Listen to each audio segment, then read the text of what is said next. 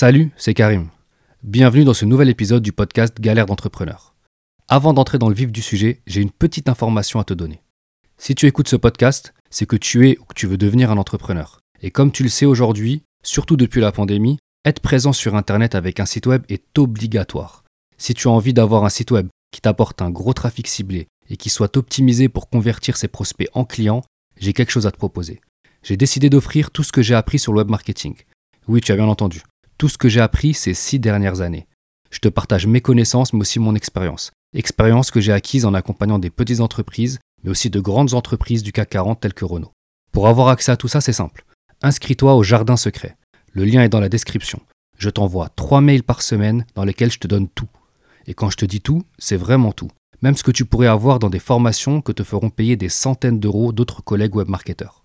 Bref, si tu veux transformer ton site web en un commercial surpuissant qui va doper ton trafic et multiplier tes ventes, et ce, même si tu n'y connais rien au web marketing aujourd'hui, clique sur le lien en description. Et attention, le prochain mail part le matin à 7h50. Ensuite, tu n'y auras plus accès. Il s'autodétruira. Donc rendez-vous dans la description de cet épisode. Maintenant, place à mes discussions avec mon invité du jour. Salut Morgane, comment tu vas? Eh bien très bien, merci Karim et toi? Bah écoute, ça va super. Je suis vraiment très content de, te recevoir aujourd'hui sur le podcast Galère d'entrepreneur.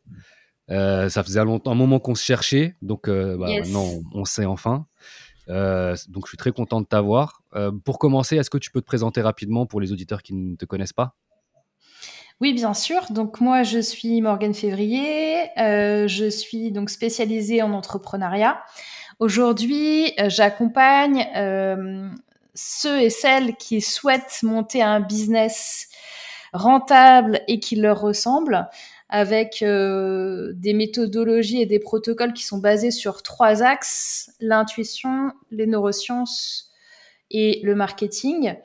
Euh, je les accompagne comment ces gens-là? Ben, Via euh, des formations, donc des pures formations en ligne, des ateliers en ligne ou en distanciel, euh, également dans des conférences, des conférences en ligne ou des conférences en présentiel ou en distanciel.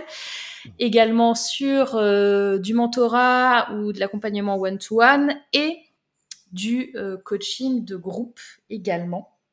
voilà où j'en suis aujourd'hui. Ouais, et, j'ai vu aussi que tu étais l'instigatrice du, du WED. Est-ce que tu peux nous en toucher deux mots rapidement? Yes. Alors le web, le web, c'est le Web Entrepreneur Day que j'ai monté en 2016 avec euh, mon ami euh, Antoine Pétavin. Je sais pas si tu vois qui c'est. Alors, euh, bah, moi je vois qui c'est, mais lui voit pas qui je suis. Mais j'ai vu justement bah, ses vidéos, ce qu'il faisait, etc. J'ai même pris une formation chez lui. Yes. Bah Antoine, c'est un, un, ami, euh, on se connaît depuis 2015, un truc comme ça. Et en, en, fin 2015, début 2016, je lui ai proposé de faire le WED avec moi. J'avais pas envie de faire un projet comme ça toute seule. Je, voilà, je voulais, euh, je voulais qu'il y ait quelqu'un euh, pour me m'accompagner dans les, justement dans les galères et les, et les réussites. Et, euh, et j'avais euh, euh, un petit peu à, l'instar de ton podcast où tu as capté que une chose qui est essentielle, c'est montrer aux gens que c'est ok de d'échouer, que c'est un parcours, que ça sert à, à faire la personne que l'on est aujourd'hui, euh, à s'améliorer, à expérimenter des nouvelles choses. Et si tu veux, le, le, le pitch du WED, c'était ok, c'est une journée intense il y a 15 euh, conférences, 15, 15 entrepreneurs qui, euh, qui euh, sous un format TED. Tu sais, les conférences TEDx en mode c'est très court, c'est 15-20 minutes. Et euh, ce que je demande aux, conférenciers, c'est déjà, je prends des gens qui n'ont pas forcément conférencé hein, en 2016 mmh. pour la petite histoire. C'était pas normal encore. C'était pas démocratisé comme aujourd'hui. Non, pas du tout. C'était pas du tout démocratisé. Et puis, tu as des perles euh, que je suis allée chercher euh, en 2016. Hein. J'ai euh, Antoine BM en première conférence, qui est alors à peu près inconnu ou pas très connu. J'ai Stan Leloup, qui est, tu vois, je vais les chercher ces mecs-là. Et ces mecs-là, ils ont jamais fait de conférence de leur vie. Ouais. Et ils ont pas, ils ont pas d'abonnés sur YouTube et ils ont pas tout ça, tu vois. Donc euh, c'est aussi ça le truc d'aller chercher les gens euh, intéressants euh, qui sont pas forcément euh, ultra ultra. Alors après j'ai eu, tu vois, j'ai eu des personnes comme euh, Absa Toussi qui est venu en conférence. J'ai eu Micode aussi, je sais pas si tu vois qui c'est le youtubeur. Donc ben, voilà. Donc euh, de très beaux talents en tout cas. Ouais. T'as eu le nez creux sur ces personnes. Et, et, tu vois ces gars-là et ces nanas-là qui t'expliquent, voilà, que ça n'a pas toujours été euh, euh, ultra fluide, ultra clair, et ultra pompé up tous les jours pour eux, quoi.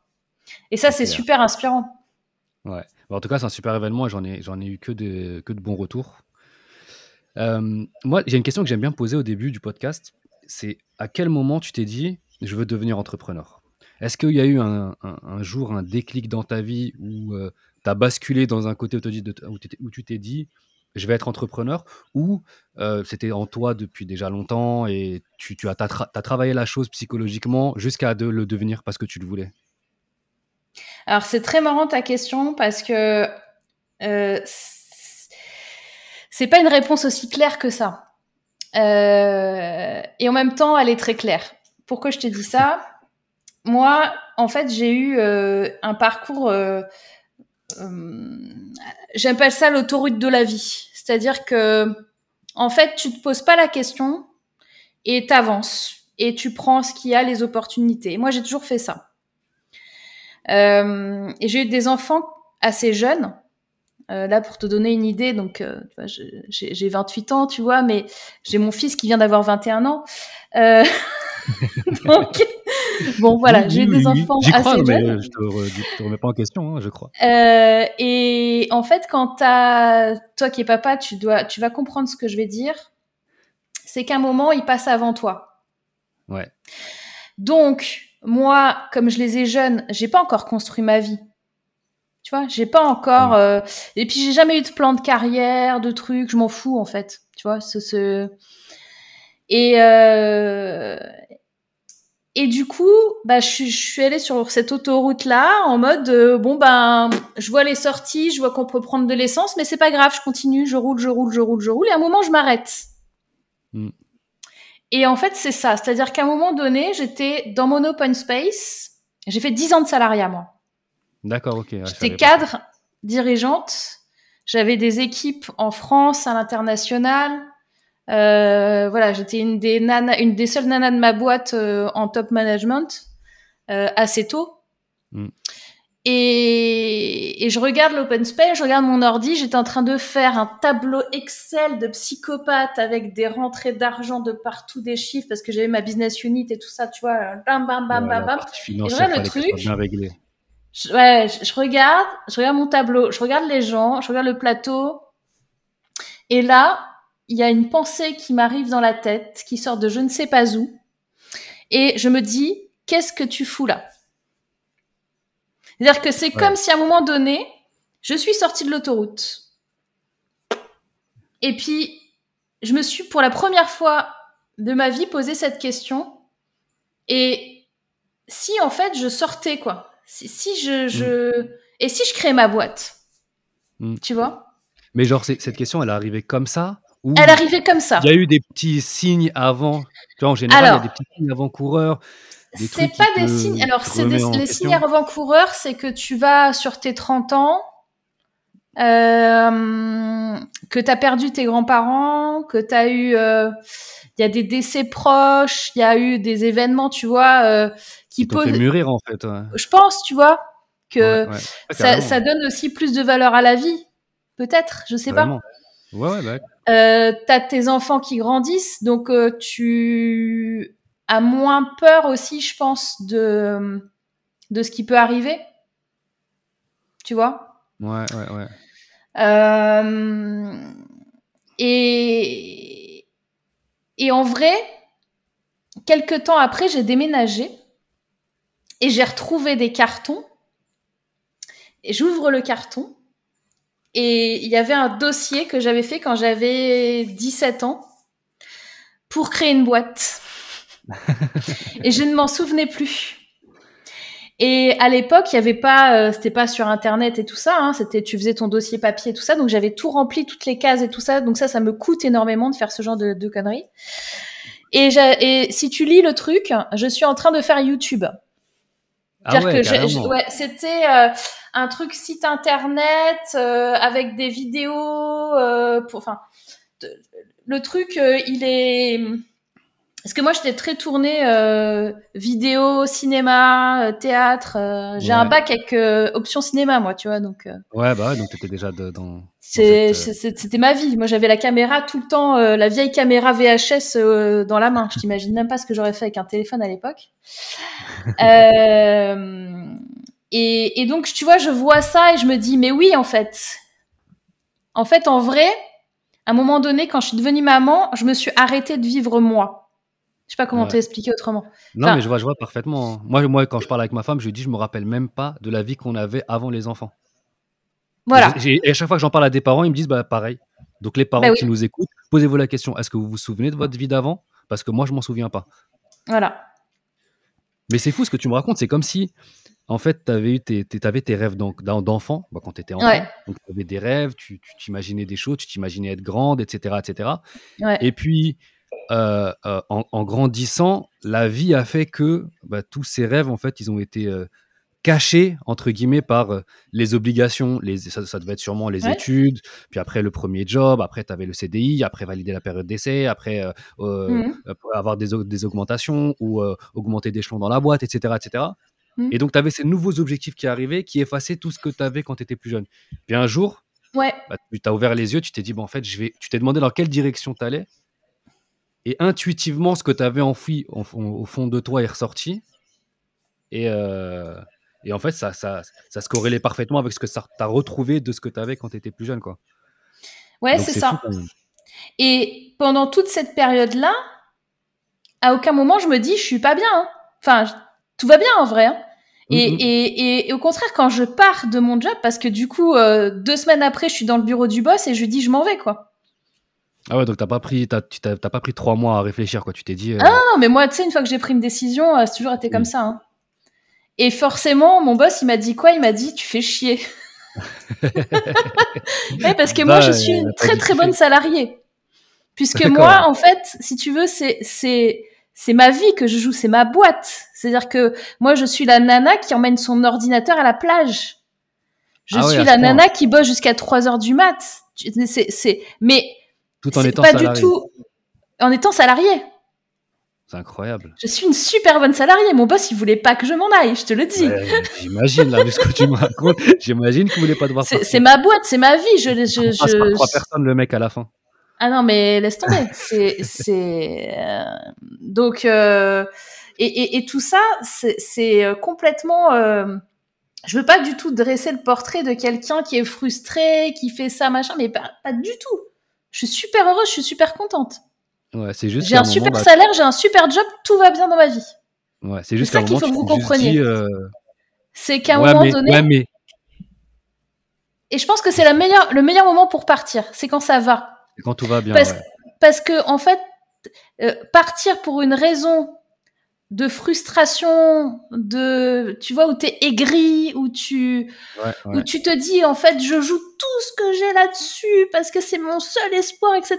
Non, non, non, j'étais pas du tout là-dedans. Tu fais pas forcément les bons choix dans cet état d'esprit en plus. Exactement. Ouais. Du coup, bah, en 2012, il y a voilà, début 2012, il y a pratiquement 10 ans maintenant, je crée ma boîte. D'accord. Et, ben, et justement, c'est comment tu es devenu entrepreneur la première fois? C'est quoi la, première boîte que tu as créée? Ou comment ça t'a amené à. Comment tu as choisi cette direction? La première boîte que j'ai créée, il faut savoir que moi, en 2011, du coup, quand, euh, quand je, capte et que je me dis qu'est-ce que je fous là, euh, créer une boîte, pour moi, euh, ça veut dire soit que tu es un homme blanc de 40-50 ans, gros, euh, qui a un cigare, une grosse bague en or. Euh, qui vise la Rolex avant les 50 ans. Exactement. Ou alors que tu es Mark Zuckerberg, c'est-à-dire un, gamin en tongs et en short qui bosse sur un ordi et qui chie du code. Ouais. Pour moi, c'est ça. Je n'ai pas de modèle d'entrepreneur. Dans ma, dans, dans ma famille, il n'y a pas d'entrepreneur. Nous, euh, dans ma famille, c'est fonctionnaire et militaire. D'accord, ouais. ouais. Donc rien à voir avec l'entrepreneuriat. Mais je te comprends parce que moi, pareil, dans ma famille, T'as un petit salaire, t'es content, euh, c'est déjà bien, tu vois. Ouais. Et surtout, tu ne dis rien, tu, tu te restes dans pas, ton... t'es déjà dans une bonne situation. Ah bah exactement.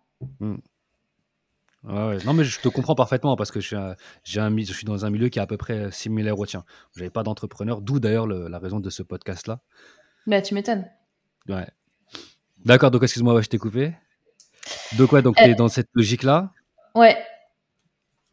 Euh, du coup, j'ai perdu le fil. Ouais, euh, euh, moi, moi aussi.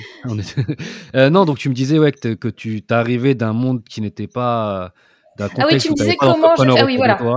Ouais. Donc, dans ma tête, la personne avec laquelle j'étais la plus proche, c'était Mark Zuckerberg. Ok. Pourquoi? Parce que... euh, Un homme blanc de 40 ans. Non. Parce que je savais faire du code. Ah ouais. Parce que moi, en 1996, je criais à tout le monde qu'il fallait qu'on achète un- des ordinateurs parce qu'on allait avoir Internet et qu'on allait tous communiquer entre nous et que ça allait révolutionner le monde. Ce à quoi Ouais. j'étais prise pour une folle. Mais moi, en 96, j'avais mon ordi. J'ai, mes parents avaient pas beaucoup d'argent, mais tu sais, ils m'avaient ouvert un livret A quand j'étais bébé, genre. Et en fait, tous les Noëls et les machins des gens, ils les mettaient tout dedans. Donc j'ai pris mon livret A et j'ai dit à mon père, on va acheter un ordinateur parce que j'avais pas l'âge de, de sortir les sous comme ça. Ouais. Et mon père m'a cru.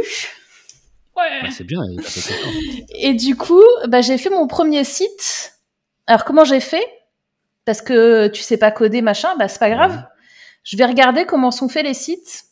Et je vois que les, derrière les sites, il y a un espèce de code et de langage qui veut dire que quand tu fais tel truc, et ben quand tu l'appliques, ça fait un petit bonhomme qui clignote. Ok.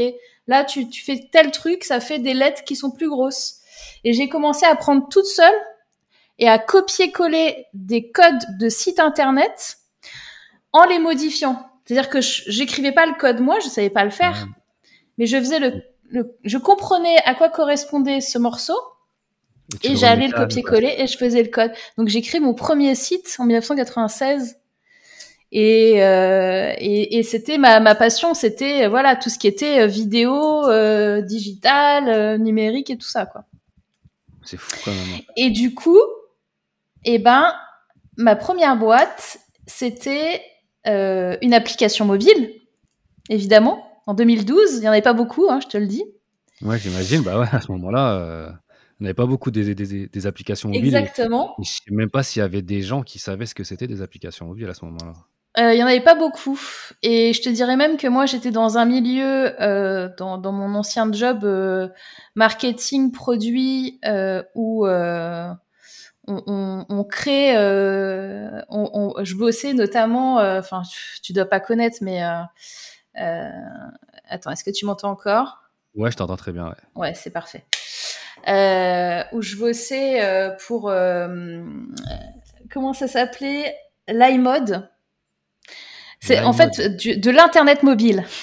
Donc je bossais avec SFR, avec Bouygues, avec euh, euh, tous ces trucs-là. Euh, J'ai fait les premiers trucs d'IPTV, euh, le Secret Story, la diffusion de Secret Story en 2000. euh, J'ai participé. au- Enfin bref, D'accord, ok. ouais, ouais. Donc non, moi, je vois, je c'était- vois à peu près, ouais. très très nouvelle la techno boîte, et tout ça. Ouais. Et, et malgré ça, ma- j'étais dans une boîte qui faisait ça. Et quand je suis allée voir mon boss en lui disant, il faut absolument qu'on ait tous des iPhones là parce qu'on va créer des applis mobiles et puis il y a Android et tout ça, nanana, il m'a regardé en mode, l'iPhone ça marchera jamais. J'ai dit, écoute mon petit pote. Il était visionnaire, dis donc. Il a vu le truc venir. Non, mais c'était pas facile. C'était pas Ouais, ouais. facile. Je veux dire, euh, moi, j'ai bossé sur les premières applis Android et, et iPhone qui sont sorties euh, de- dans le monde. Enfin, il C'est y avait fou, hein. Les gens, ils ne savaient pas le faire. Et euh, l'in-app purchase et tout ça, tu sais, bon, bref. Ouais, ouais, ouais. Et donc, ma première boîte, je fais du suspense, t'as vu, tu vas voir une audience de malade. Euh, donc, Mark, euh, Mark Zuckerberg, alors, t'avais le côté geek, qui était très important pour moi. Et t'avais l'autre côté, j'avais une idée reçue qui était que il fallait que je fasse quelque chose de d'innovant. Hmm. Euh, donc techos, innovant, etc. Et en fait, mon produit, c'était une conciergerie mobile, donc sur une appli, où tu avais quelqu'un avec un forfait mensuel, donc abonnement, euh, à qui tu peux tout demander, c'est-à-dire, euh, bah moi, mes problématiques en, tant que cadre dirigeante, c'était que par exemple, euh, le vendredi soir, quand mes enfants ils me demandaient qu'est-ce qu'on allait faire ce week-end, je me disais putain c'est déjà le week-end, j'ai aucune idée de ce qu'on peut faire. Et j'ai mmh. la flemme, je peux pas, enfin ça me saoule de rechercher, donc je, je demande à quelqu'un qui fasse à ma place. Je demande à quelqu'un qui fasse des playlists à ma place, qui prenne des rendez-vous, euh, qui me présente les bons prestataires, etc. Ah, et euh, donc, une conciergerie pour les cadres et les entrepreneurs, en mode, tu leur envoies juste un message, en fait. Parce qu'en plus, je détestais euh, avoir les gens au téléphone, tu vois. Donc, tu étais en réunion, machin, tu te dis, ah mince, j'ai oublié le cadeau de machin, tac, assistant, euh, achète-moi un cadeau pour Julia, 8 ans, nanana, boum, t'as les trucs sur, elle a mon compte Amazon et on y va, quoi, tu vois. Ok. Et, euh, et voilà, donc ça c'était ma, ma, toute première boîte en 2012. Mais cette idée, tu l'avais, tu, tu, tu, avais un peu réfléchi avant ou c'est vraiment quand tu t'es dit, bon maintenant je fais quoi? Je veux devenir entrepreneur, je vais créer ma boîte, mais je veux créer quelle boîte? Et là tu t'es mis exactement. ouais, exactement. D'accord. Ça a été, je me lance avant l'idée. Et ça a été l'idée, elle a besoin d'être forcément euh, euh, techos, révolutionnaire, euh, disruptif, euh, voilà. Ouais. Mais déjà, c'est bien parce que tu as, eu un bon réflexe, c'est de partir sur, un, partir sur une idée qui, qui, qui se basait sur un besoin, sur un vrai besoin que toi tu avais. Ah oui, ça oui, ça quand même oui. Bon, J'avais fait un peu de marketing et de produits, ça je savais un peu. tu savais un peu comment ça fonctionnait. Parce qu'on en voit souvent, on en voit des gens qui se disent ouais, je vais créer ça parce que je suis sûr que ça va marcher, et puis après des grosses claques qui passent quoi. Ouais, c'est ça. Et, et ça, donc ça a marché comment cette boîte? Écoute, ça a galéré un peu. Ouais. Alors euh, j'ai eu euh, j'ai eu pas mal de, de trucs. Euh, j'ai eu des articles dans Madame Figaro. Je suis passée à la radio. le truc c'est que les clients qui rentraient c'était des profils très anglophones. Mm-hmm. J'ai même des Anglais carrément qui venaient. parce que je me suis confrontée à un problème, un problème franco-français, j'ai envie de te dire, où les services sont gratuits. Mmh, euh, donc, il y a plein de gens qui comprenaient pas mon concept en fait, en vrai. Euh, et qui se disaient mais ça me sert à quoi euh, de demander à toi de payer un abonnement alors que ben si je veux regarder sur internet ce que je peux faire ce week-end ben je peux le faire. Je disais oui. Mais moi mon problème c'est pas de regarder. Mon problème c'est je, je t'enlève en fait le temps que ça te prend de le faire. Et ça, c'est ultra important. Le temps et la ressource euh, que, Ultime. déjà qui, qui, qui n'est pas euh, extensible, qui n'est pas illimité. une fois qu'elle est partie, ne revient plus. Tu vois, donc euh, oui, moi je suis prête à payer quelqu'un pour s'occuper de ça pour moi, même si je peux le faire. Mais ça, tu vois, il y a des gens, ils comprennent pas ce concept. Mais Après que tout le monde ne comprenne pas, alors, ça s'est un peu plus démocratisé parce que derrière moi est arrivé quand même, parce qu'il y avait une notion aussi, tu vois, dans mon business plan, j'avais l'abonnement des, clients et j'avais aussi la commission sur les prestations. Donc déjà, Par exemple, si pour le abonnement, tu étais dans le futur déjà. oui, mais moi j'ai grandi avec ça parce que c'est déjà ce que je faisais euh, euh, en, abonnement, euh, par exemple. Tu vu le potentiel en fait du truc. Ah bien sûr, Déjà. L'abonnement, c'est la, chose la plus rentable. Si vous arrivez à le vendre, vous êtes le roi du pétrole. C'est clair. Meilleur business model ever. Exactement. Mm. Donc, excuse-moi, je t'ai coupé. Ouais, donc, tu avais l'abonnement et tu avais les commissions aussi Et j'avais des commissions euh, sur les prestations. Mm. Parce que, par exemple, bah, si tu me dis trouve-moi un jardinier pour ce week-end euh, pour venir faire mon, jardin, bah je, j'appelle le jardinier, mais je prends une commission dessus. D'accord. Donc du côté du jardinier, donc tu as l'abonnement sur le truc et après tu étais apporteur d'affaires pour le jardinier. Donc Exactement. Voilà. un, bon business model euh, qui tape des deux côtés. Exactement. Le, business model en fait, savez. Exactement. un truc un peu intelligent. Et pour ça, bah, je me suis, euh, je me suis mise dans un, pas un incubateur, un, un coworking à l'époque. Il n'y en avait pas beaucoup, hein. Mais je voulais être en coworking parce que je voulais, euh, justement, comme je suis capable de travailler de chez moi, et de rester, tu me donnes un ordi, tu mets dans une grotte, j'ai aucun problème, quoi. Donc,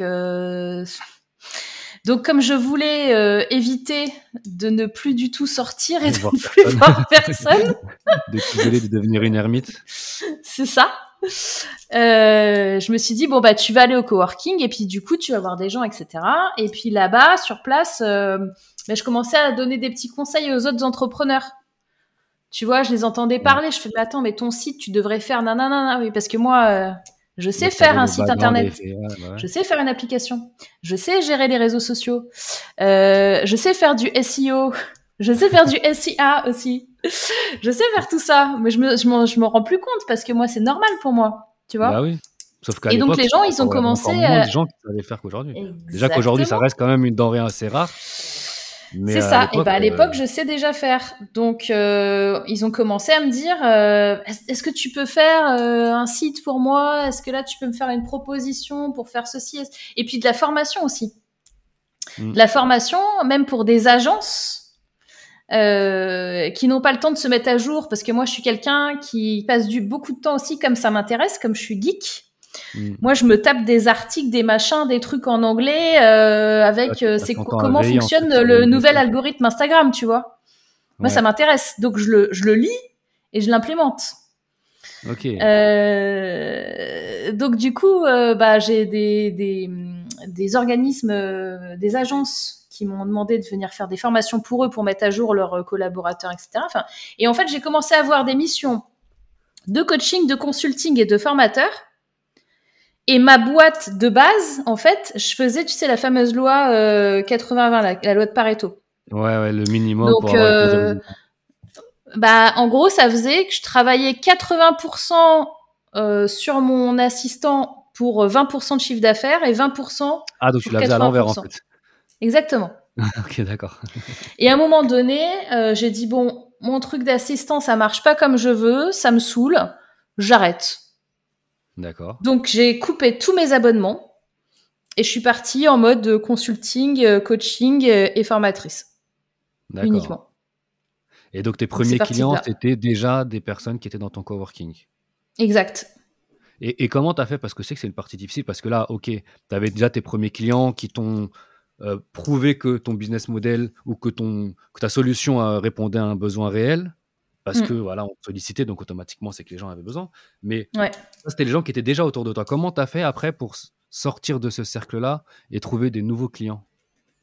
Bah, En fait, moi, j'ai tout de suite, comme je t'ai dit, euh, j'étais sur Internet, moi, depuis longtemps. D'accord, donc tu es déjà sur site internet, tu avais un site. Et moi, j'ai déjà, déjà tout. J'ai le site, c'est moi qui le fais. Euh, les réseaux sociaux, je suis dessus de fou. Euh. Enfin voilà, donc euh, je publie moi, je publie du contenu et on vient me voir. D'accord, ok. J'ai bah, pas eu de hein, problème de, chercher un client. Entre guillemets, une, euh, un échec.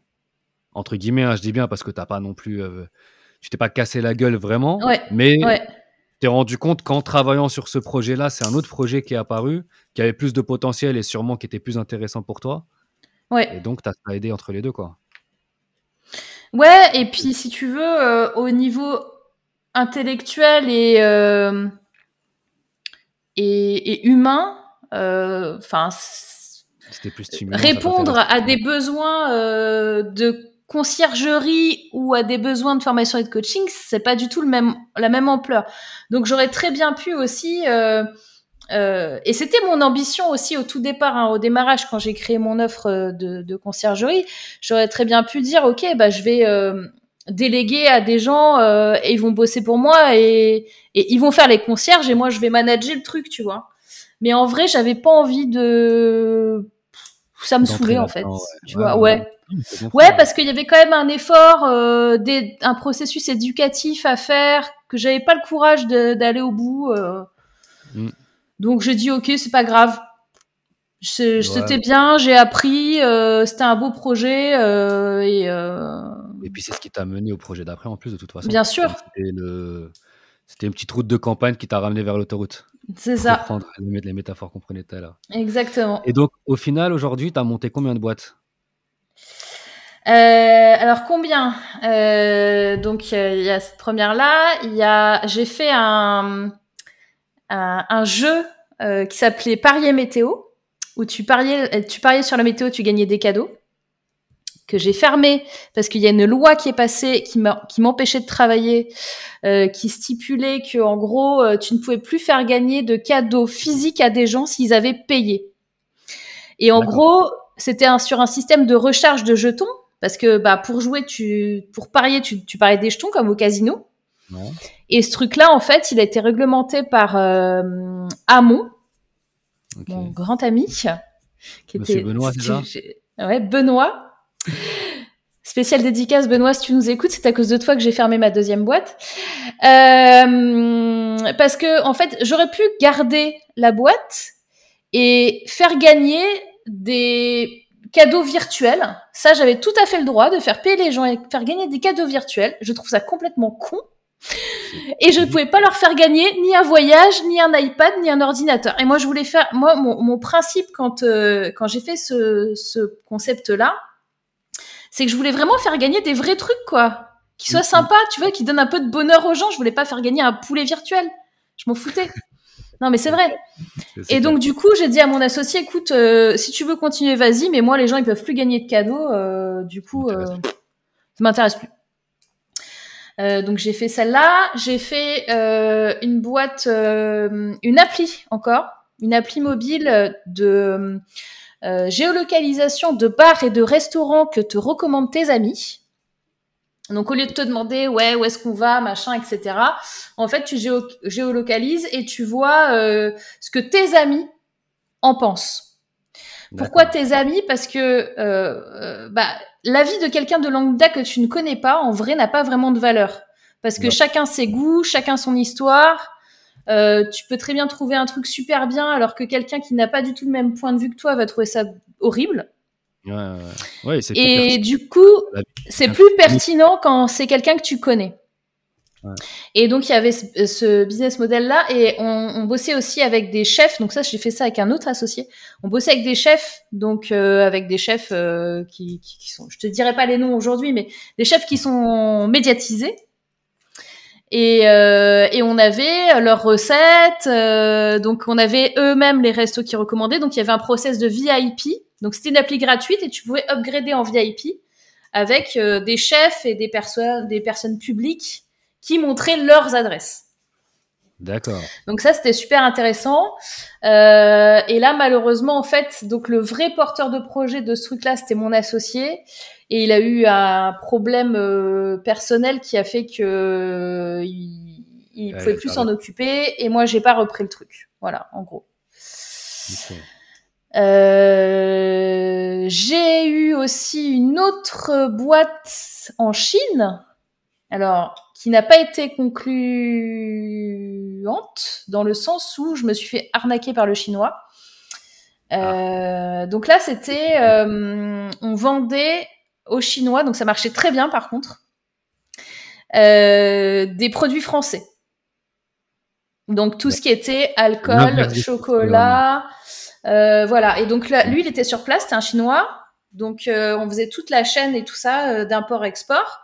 Et, euh, et il faisait déguster dans des salons, donc on louait dans des hôtels, etc. C'était super. Et en fait, il est parti avec la caisse. voilà. Et, qu'est-ce que j'ai fait d'autre? Bah, Avec Antoine, on a fait le WED. j'ai fait une autre boîte avec, bah, tu parles de web marketing et com, avec Sylvain et Antoine. Euh, sur un process en abonnement euh, qui s'appelait Club Com. Et on donnait des formations, on a fait venir euh, plein de gens qu'on connaissait, qui nous ont donné leur formation. C'était un abonnement à 30 euros par mois, un truc dérisoire. Et on n'a jamais réussi vraiment à le vendre.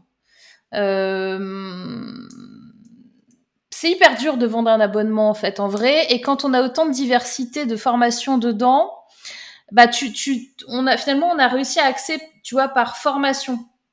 Focaliser vendre sur une formation particulière. Mais en vrai même quand tu as euh, une super formation je sais pas sur Facebook Ads Peut-être que le gars, il est pas intéressé du tout par euh, par euh, YouTube ou par Instagram. Et du coup, en fait, enfin, je sais pas. Je pense que c'est surtout nous qui avons pas réussi à à vendre le truc. Maintenant, c'est compliqué.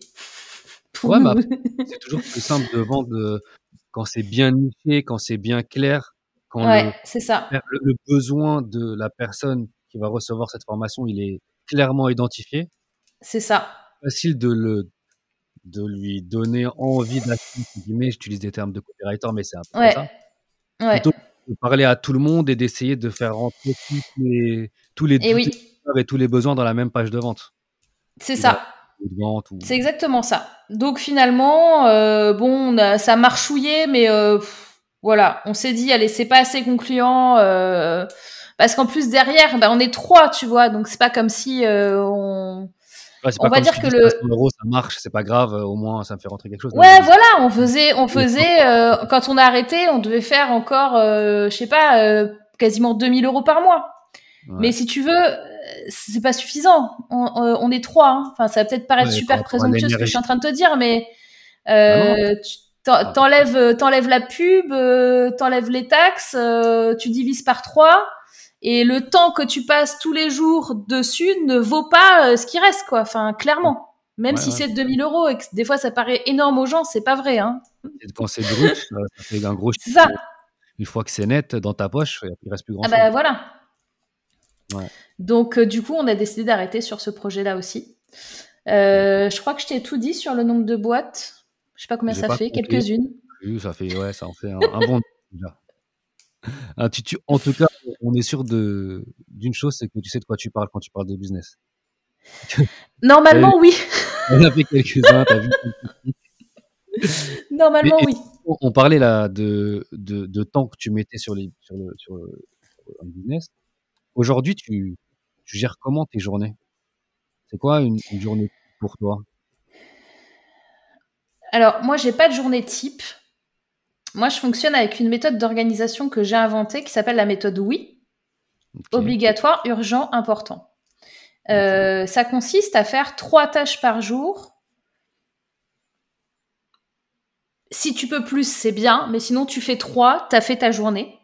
Et si possible le matin, sur le principe de faut avaler le crapaud et, euh, et une fois ça s'est fait, et de euh, avoir un maximum de temps euh, qui soit pas préparé pour justement pallier aux urgences, aux opportunités, à la famille, parce que ben quelquefois euh, tu te lèves le matin, ton enfant est malade, euh, tu as, dû connaître ça aussi, ah, et que tu avais prévu 28 réunions et machin et des coachings et tout ça et c'est pas possible, donc il faut être capable de décaler.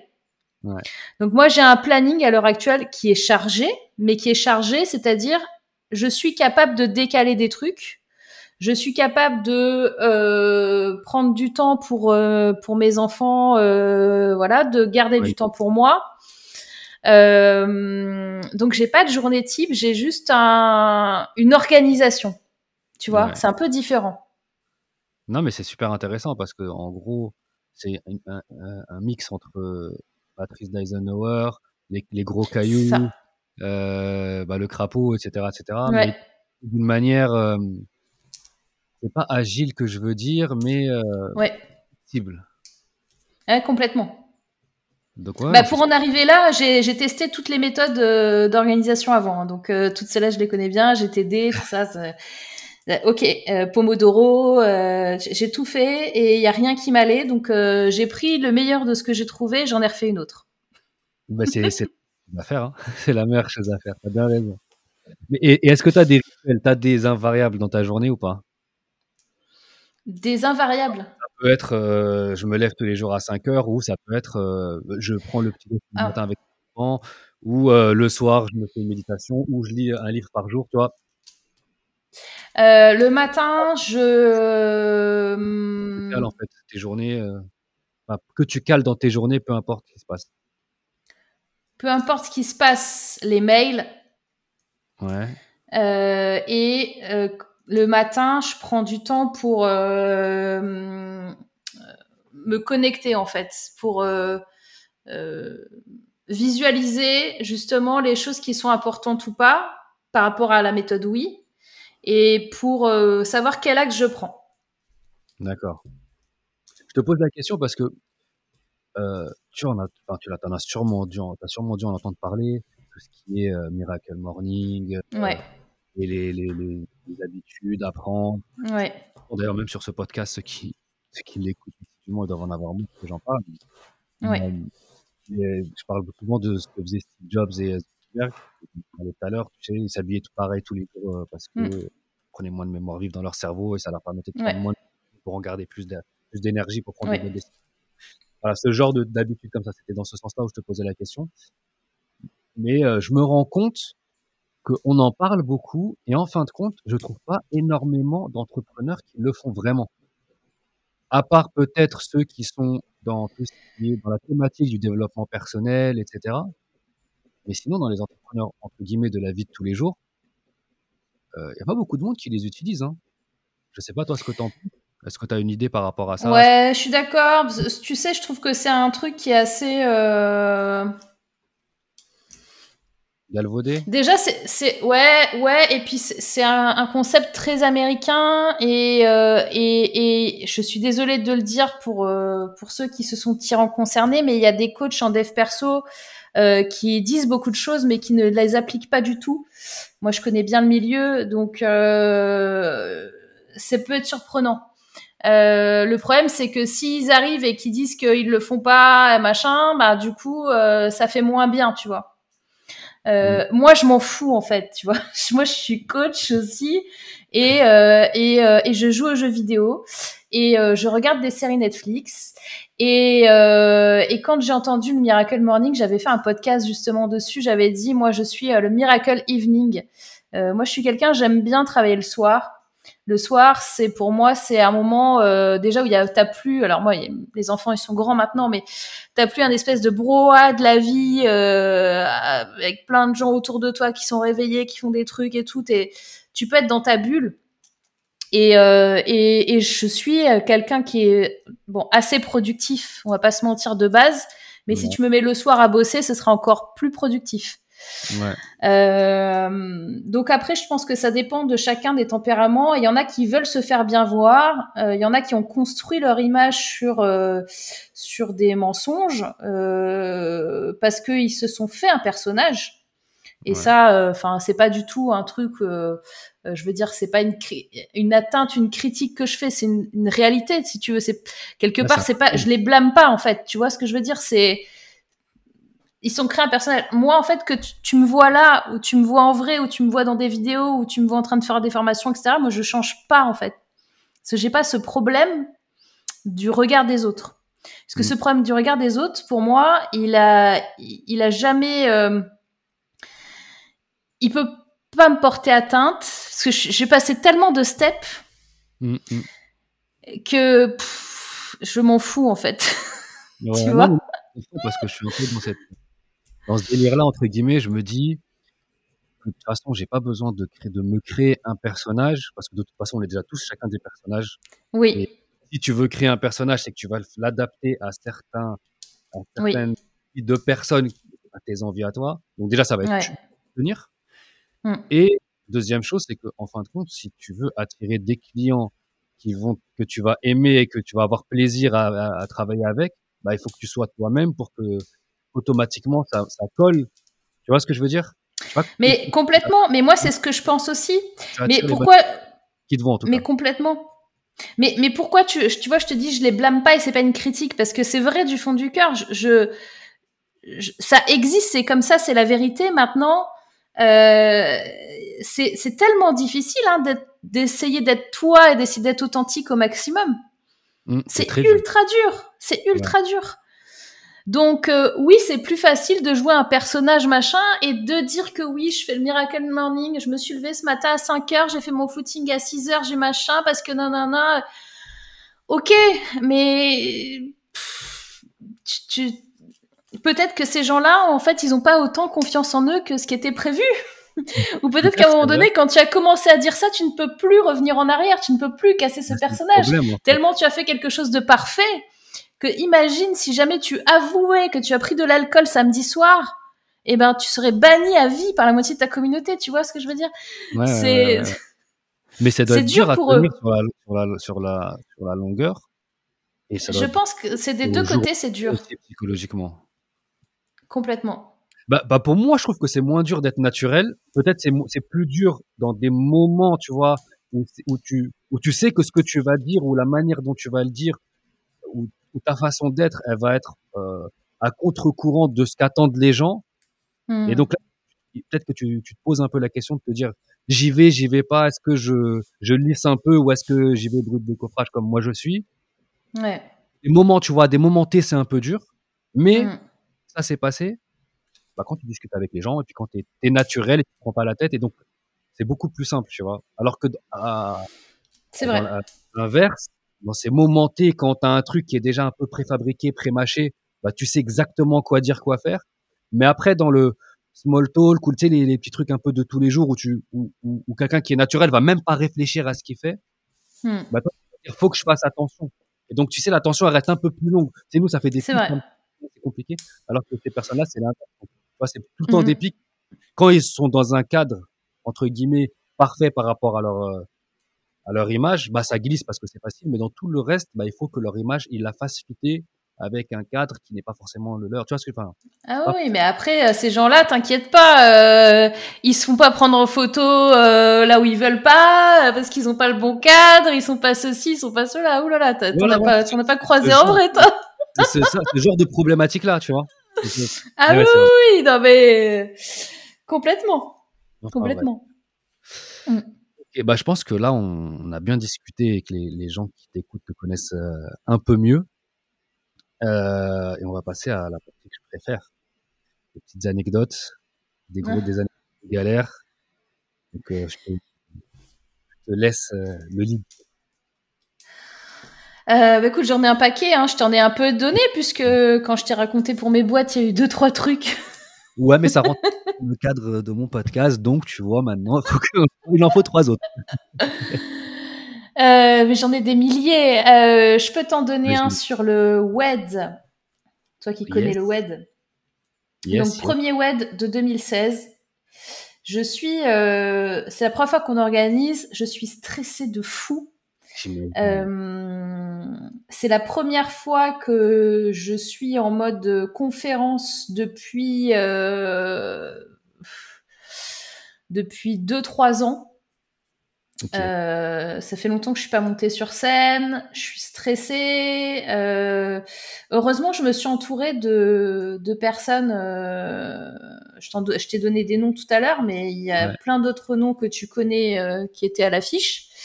Euh, c'est des gens, c'est des amis, c'est des gens euh, que j'ai repérés. voilà.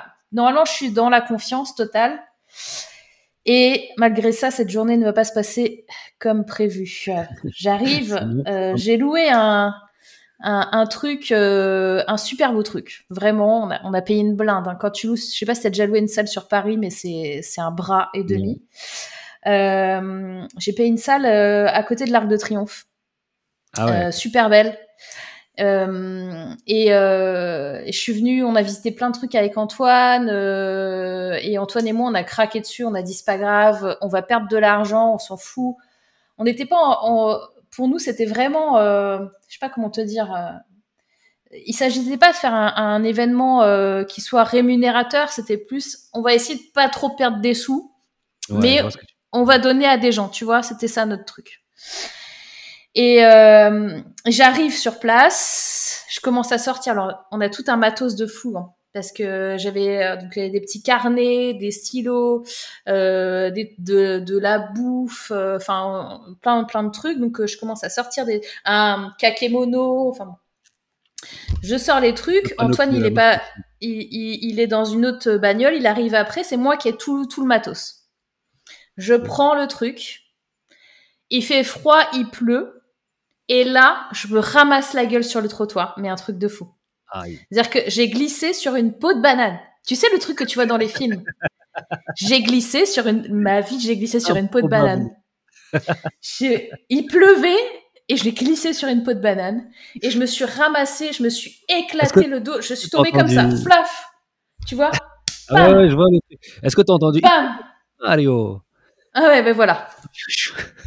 exact. Celui-là. Donc je me ramasse comme je peux, là j'ai ultra mal au dos, je me suis pété la chie, je suis pas bien, je suis au bout de ma vie. Il est 6 heures du mat. Parce que le truc il commence à 8h30, le temps qu'on installe tout et tout ça. Ok.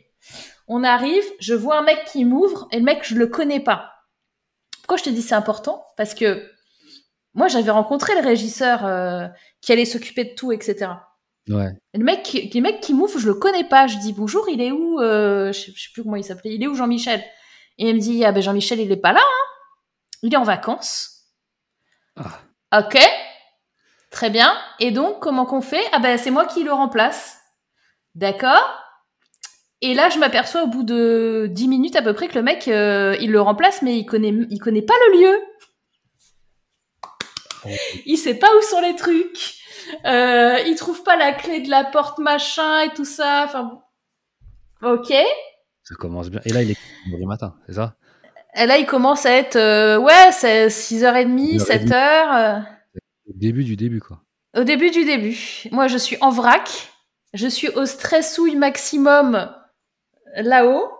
J'ai mal. J'ai mal. Je me suis défoncé le dos et la cheville.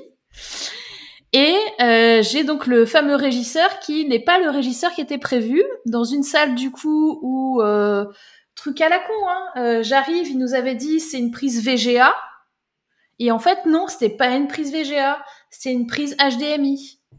Euh, que des conneries. Euh, le nombre de chaises, ah oui mais les chaises supplémentaires en fait elles sont dans la salle là-haut machin mais j'ai pas la clé. Euh, les lumières, enfin rien n'allait. Je donc je commence à, j'étais avec Antoine et, euh, et euh, Alexandre, son associé sur, euh, je récupère mon ex qui était là. Et on, on galère quoi, on essaie de trouver les boutons, on appuie sur les boutons comme dans les navettes spatiales. T'es dans une pièce en fait, un espèce de petit local technique avec 12 milliards de trucs, de fils, de machins dans tous les sens. Nous trois on est geeks et on était en mode on essaye des trucs, on sait pas. Euh, bref, euh, la galère totale et les gens commencent à, arriver. Euh, j'avais euh, j'avais un employé à l'époque dans ma boîte et je l'avais mis normalement à l'accueil pour accueillir les gens en bas pour vérifier les, les, badges etc et les accueillir. Le mec il était en retard. Donc j'étais toute seule à l'accueil avec le régisseur qui comprenait rien, Antoine qui faisait le con, enfin tout allait bien. Et euh, la journée passe, etc. Et euh, je suis en stress et c'est finalement j'ai l'impression que les gens ça va. Arrive à bon. s'en pas compte de. Voilà, euh, j'ai ma j'ai ma superstar tête d'affiche qui est pas encore arrivée, euh, mais bon, euh, je me demande même si euh, s'il va venir parce que j'ai pas eu de nouvelles, mais bon, je me dis ok, normalement ça devrait être bon, mais je suis pas complètement sûre ça me stresse un peu. Et là, cerise sur le gâteau, melon sur le, le, le, gâteau, là, comme il disait l'autre. Euh, j'ai un des conférenciers qui arrive 15 minutes à peu près avant que moi je monte sur scène faire ma conf. Et qui vient me voir et qui me pourrit, mais qui me pourrit comme jamais qui me dit euh, que euh, je ne respecte pas les gens. Enfin, il m'a donné des trucs, il m'en je m'en suis pris plein la gueule pendant cinq minutes. Euh, la raison de son mécontentement, c'était que en fait, il voulait qu'on puisse faire un noir. Donc la salle, la salle noire, sauf qu'il y avait des immenses baies vitrées avec un mécanique, une mécanique pour fermer que je ne connaissais pas, et le régisseur non plus, puisque le régisseur, non, non, non. et que le son n'était pas assez bon, et que, euh, enfin, rien ne lui allait. Et que euh, il suffisait juste d'aller acheter un câble euh, chez Darty, qu'il allait y aller et qu'il allait me le mettre en note de frais parce que c'était inadmissible et que je me foutais de la gueule du monde et que je pensais pas aux gens qui étaient là. Il m'a balancé des trucs qui sont qui m'ont tellement bouleversée, si tu veux, parce que je sais pas, si, si- si- mettons ta valeur. euh, Mmh. comment? Et en plus, tu étais au bord de la rupture à ce moment-là. Ah non, mais moi j'étais au bout de ma vie, t'imagines même Ah pas. Ça, c'était la, c'était- la Donc, résultat, euh, ouais, c'est un peu comme si, tu vois, on te balançait, euh, je sais pas, euh, euh, mettons, t'es un gros militant écologiste, et d'un coup, on te dit que euh, tu vas détruire la planète avec ton empreinte carbone, quoi. C'est Ouais. du même niveau. C'est-à-dire que c'est- pour moi, il m'a fait vriller dans ma tête. Il m'a. Ouais. Donc moi, quand je suis très énervée, qu'est-ce qui se passe? Donc je peux taper des gens, mais au pire, là. Évi- évidemment, je me suis retenue. Ce n'est pas l'envie qui m'a manqué, je dois te le dire. Euh, mais par contre, je me mets à pleurer. Ah je suis tellement énervée rien faire, en fait. que je, je, je- pour me contenir et pour ne pas, tu vois, Mettre une euh, faire au- autrement, euh, je me mets à pleurer. Et donc, euh, et donc je, je lui ai aussi gueulé dessus, évidemment, hein, ça va ensemble. Euh, je, je sais même plus ce que je lui ai dit. Moi, les trucs sous la colère, je m'en souviens pas. Ça devait pas être très sympa. Euh, mais euh, toujours est-il qu'il me restait 10 minutes avant de passer sur scène. Et donc je suis allée finir de pleurer dans les toilettes pour pas que les gens me voient pleurer. Donc, dix minutes avant de passer sur scène, je pleure dans les toilettes. Euh, et euh, et j'entends Antoine qui est en train de me présenter. Et je suis encore dans les toilettes quand il me présente. Ah ouais. Et là, Et là, je me dis, putain, je sais, je sais pas ce que je vais faire. Je sais pas ce que je vais dire. Je, suis complètement perdue. Et j'ai séché mes dernières larmes et je suis allée sur scène et j'ai fait ma conf. La journée s'est continuée. Euh, a priori, les gens étaient contents. J'ai pas trop profité de ce jour. Et, et quand tout le monde était parti, euh, il y en a plein, ouais, on va boire un pot, etc. Nanana. Et moi, j'ai dit non, non, je, je me suis remise à pleurer. Ouais, c'est la. Et je suis rentrée chez moi, j'étais au bout de ma vie, j'étais complètement morte, j'étais vidée, j'ai dormi euh, tout le week-end. C'est, je, voilà. Donc, euh, la conclusion Première. de cette histoire, euh, c'est que, euh, eh ben toi-même, tu, tu connais le WED, qu'on a fait le WED 2017, le WED 2018, le WED 2019. On n'a pas fait le 2020 du coup avec la, pandémie. Euh, et euh, et j'ai réussi, j'ai le comment dire l'ambition et le euh, je trouve pas le mot que je veux dire, mais le, j'ai réussi à inspirer des milliers de personnes après parce que après on a fait des WED à 300 400 places. Euh, et, et j'ai encore des gens qui m'en parlent et j'ai eu euh, des personnes qui sont venues me voir en, en me disant que ça les avait bouleversés que ça les avait aidés à, à se lancer dans l'entrepreneuriat etc donc euh, si j'avais ce Ah, jour-là j'aurais pu dire dis-moi. Non, je te disais, ouais, t'as eu un, un vrai impact quand même, en fait. Avec ce, cet ouais, c'est- ce que j'ai vu par la suite. Et si ce, si ce jour-là, je m'étais dit, euh, c'est fini, euh, je, je fais plus. Tu vois, si je- si j'avais fait que par rapport à moi et ce que j'avais ressenti ce jour-là, je me serais dit, c'est bon, j'arrête tout, j'envoie tout chier, je m'en fous.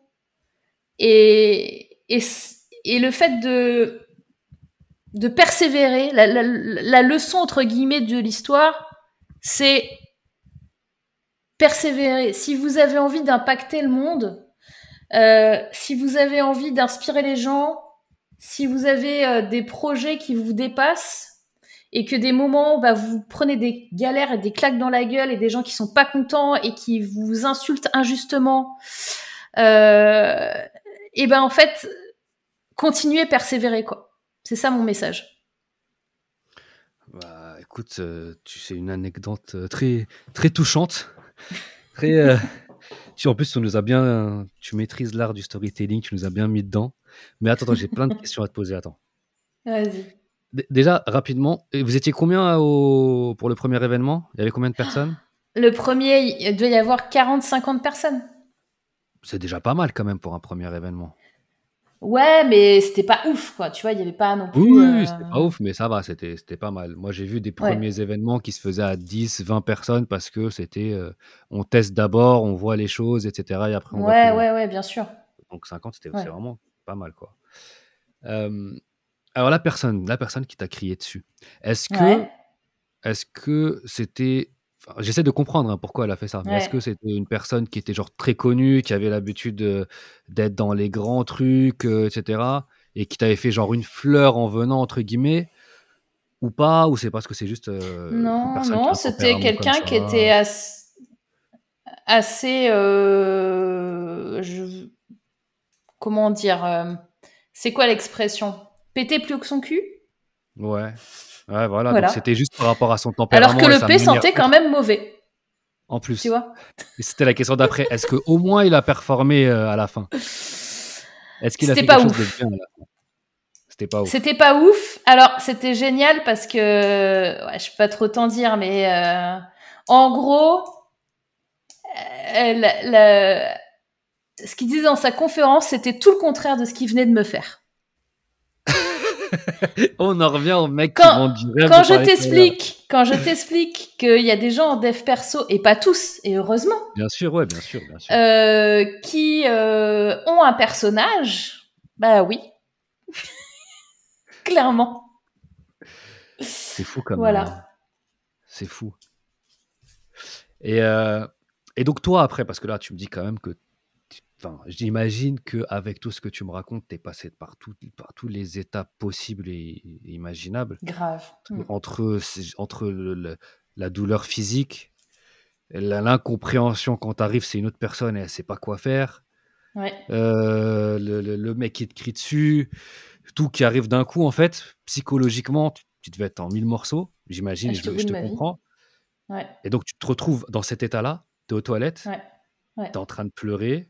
Bon, ça Ouais. te permet quand même de lâcher prise un peu, de décompresser, Ouais. parce que voilà, tu relâches. Mais comment tu fais pour, euh, pour, euh, pour aller faire face à, aux 50 personnes et à monter sur scène, tu vois? Parce que j'imagine que l'objectif, et, euh, et- et je pense que personne ne l'a remarqué, sinon tu me l'aurais dit, c'est que quand tu arrives sur scène, et ben en fait, tout le monde croit que tout va bien. Oui. Comment tu as fait ça? Comment t'as...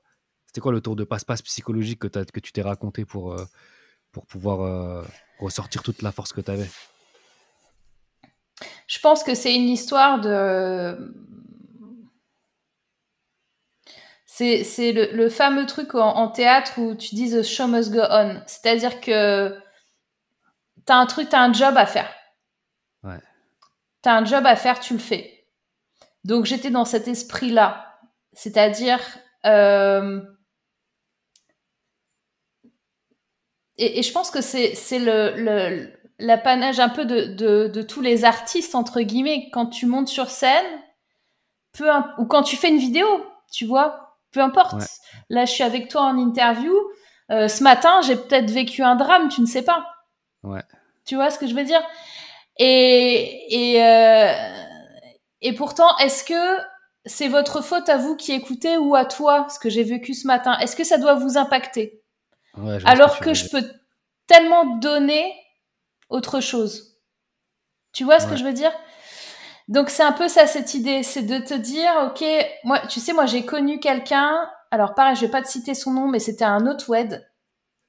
C'était une, c'était une femme qui me dit cinq minutes avant de rentrer sur scène, elle me dit Morgane, je suis désolée, je vais faire ma presse là, mais je vais devoir partir juste après parce que mon père est mort.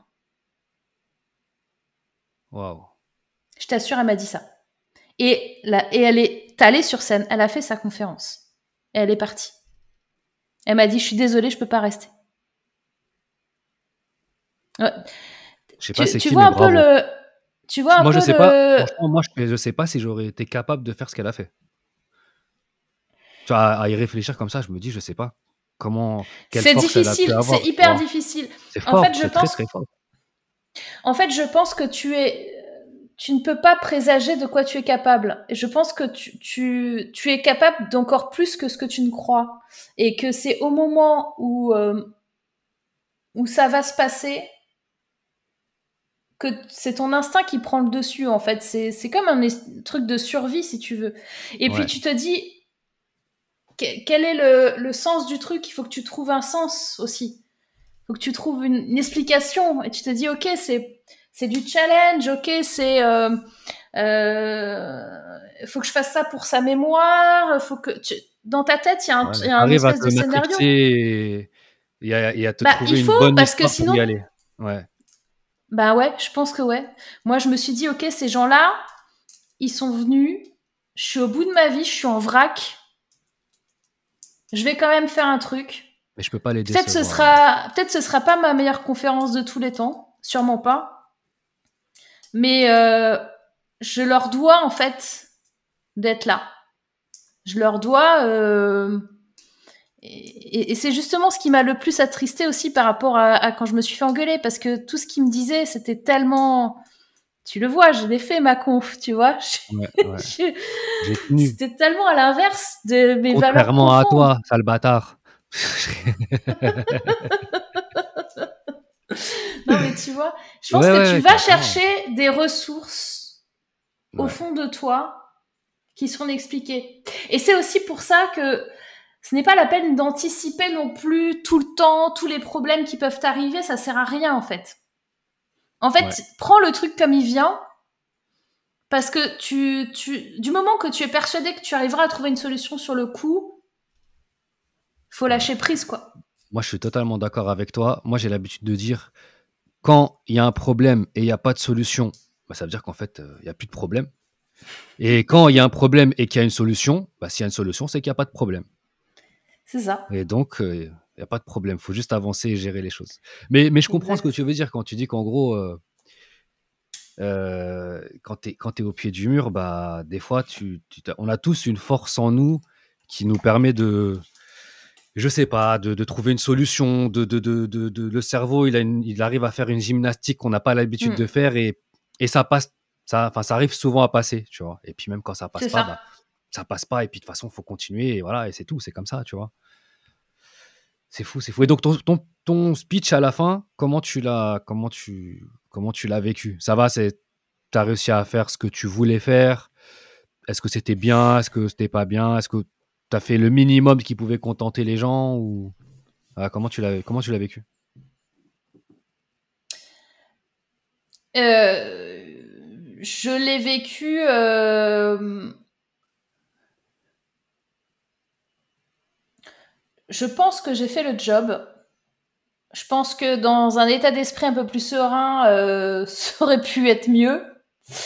Euh, mais que j'ai réussi à hum, donner quand même de l'énergie, à passer le message.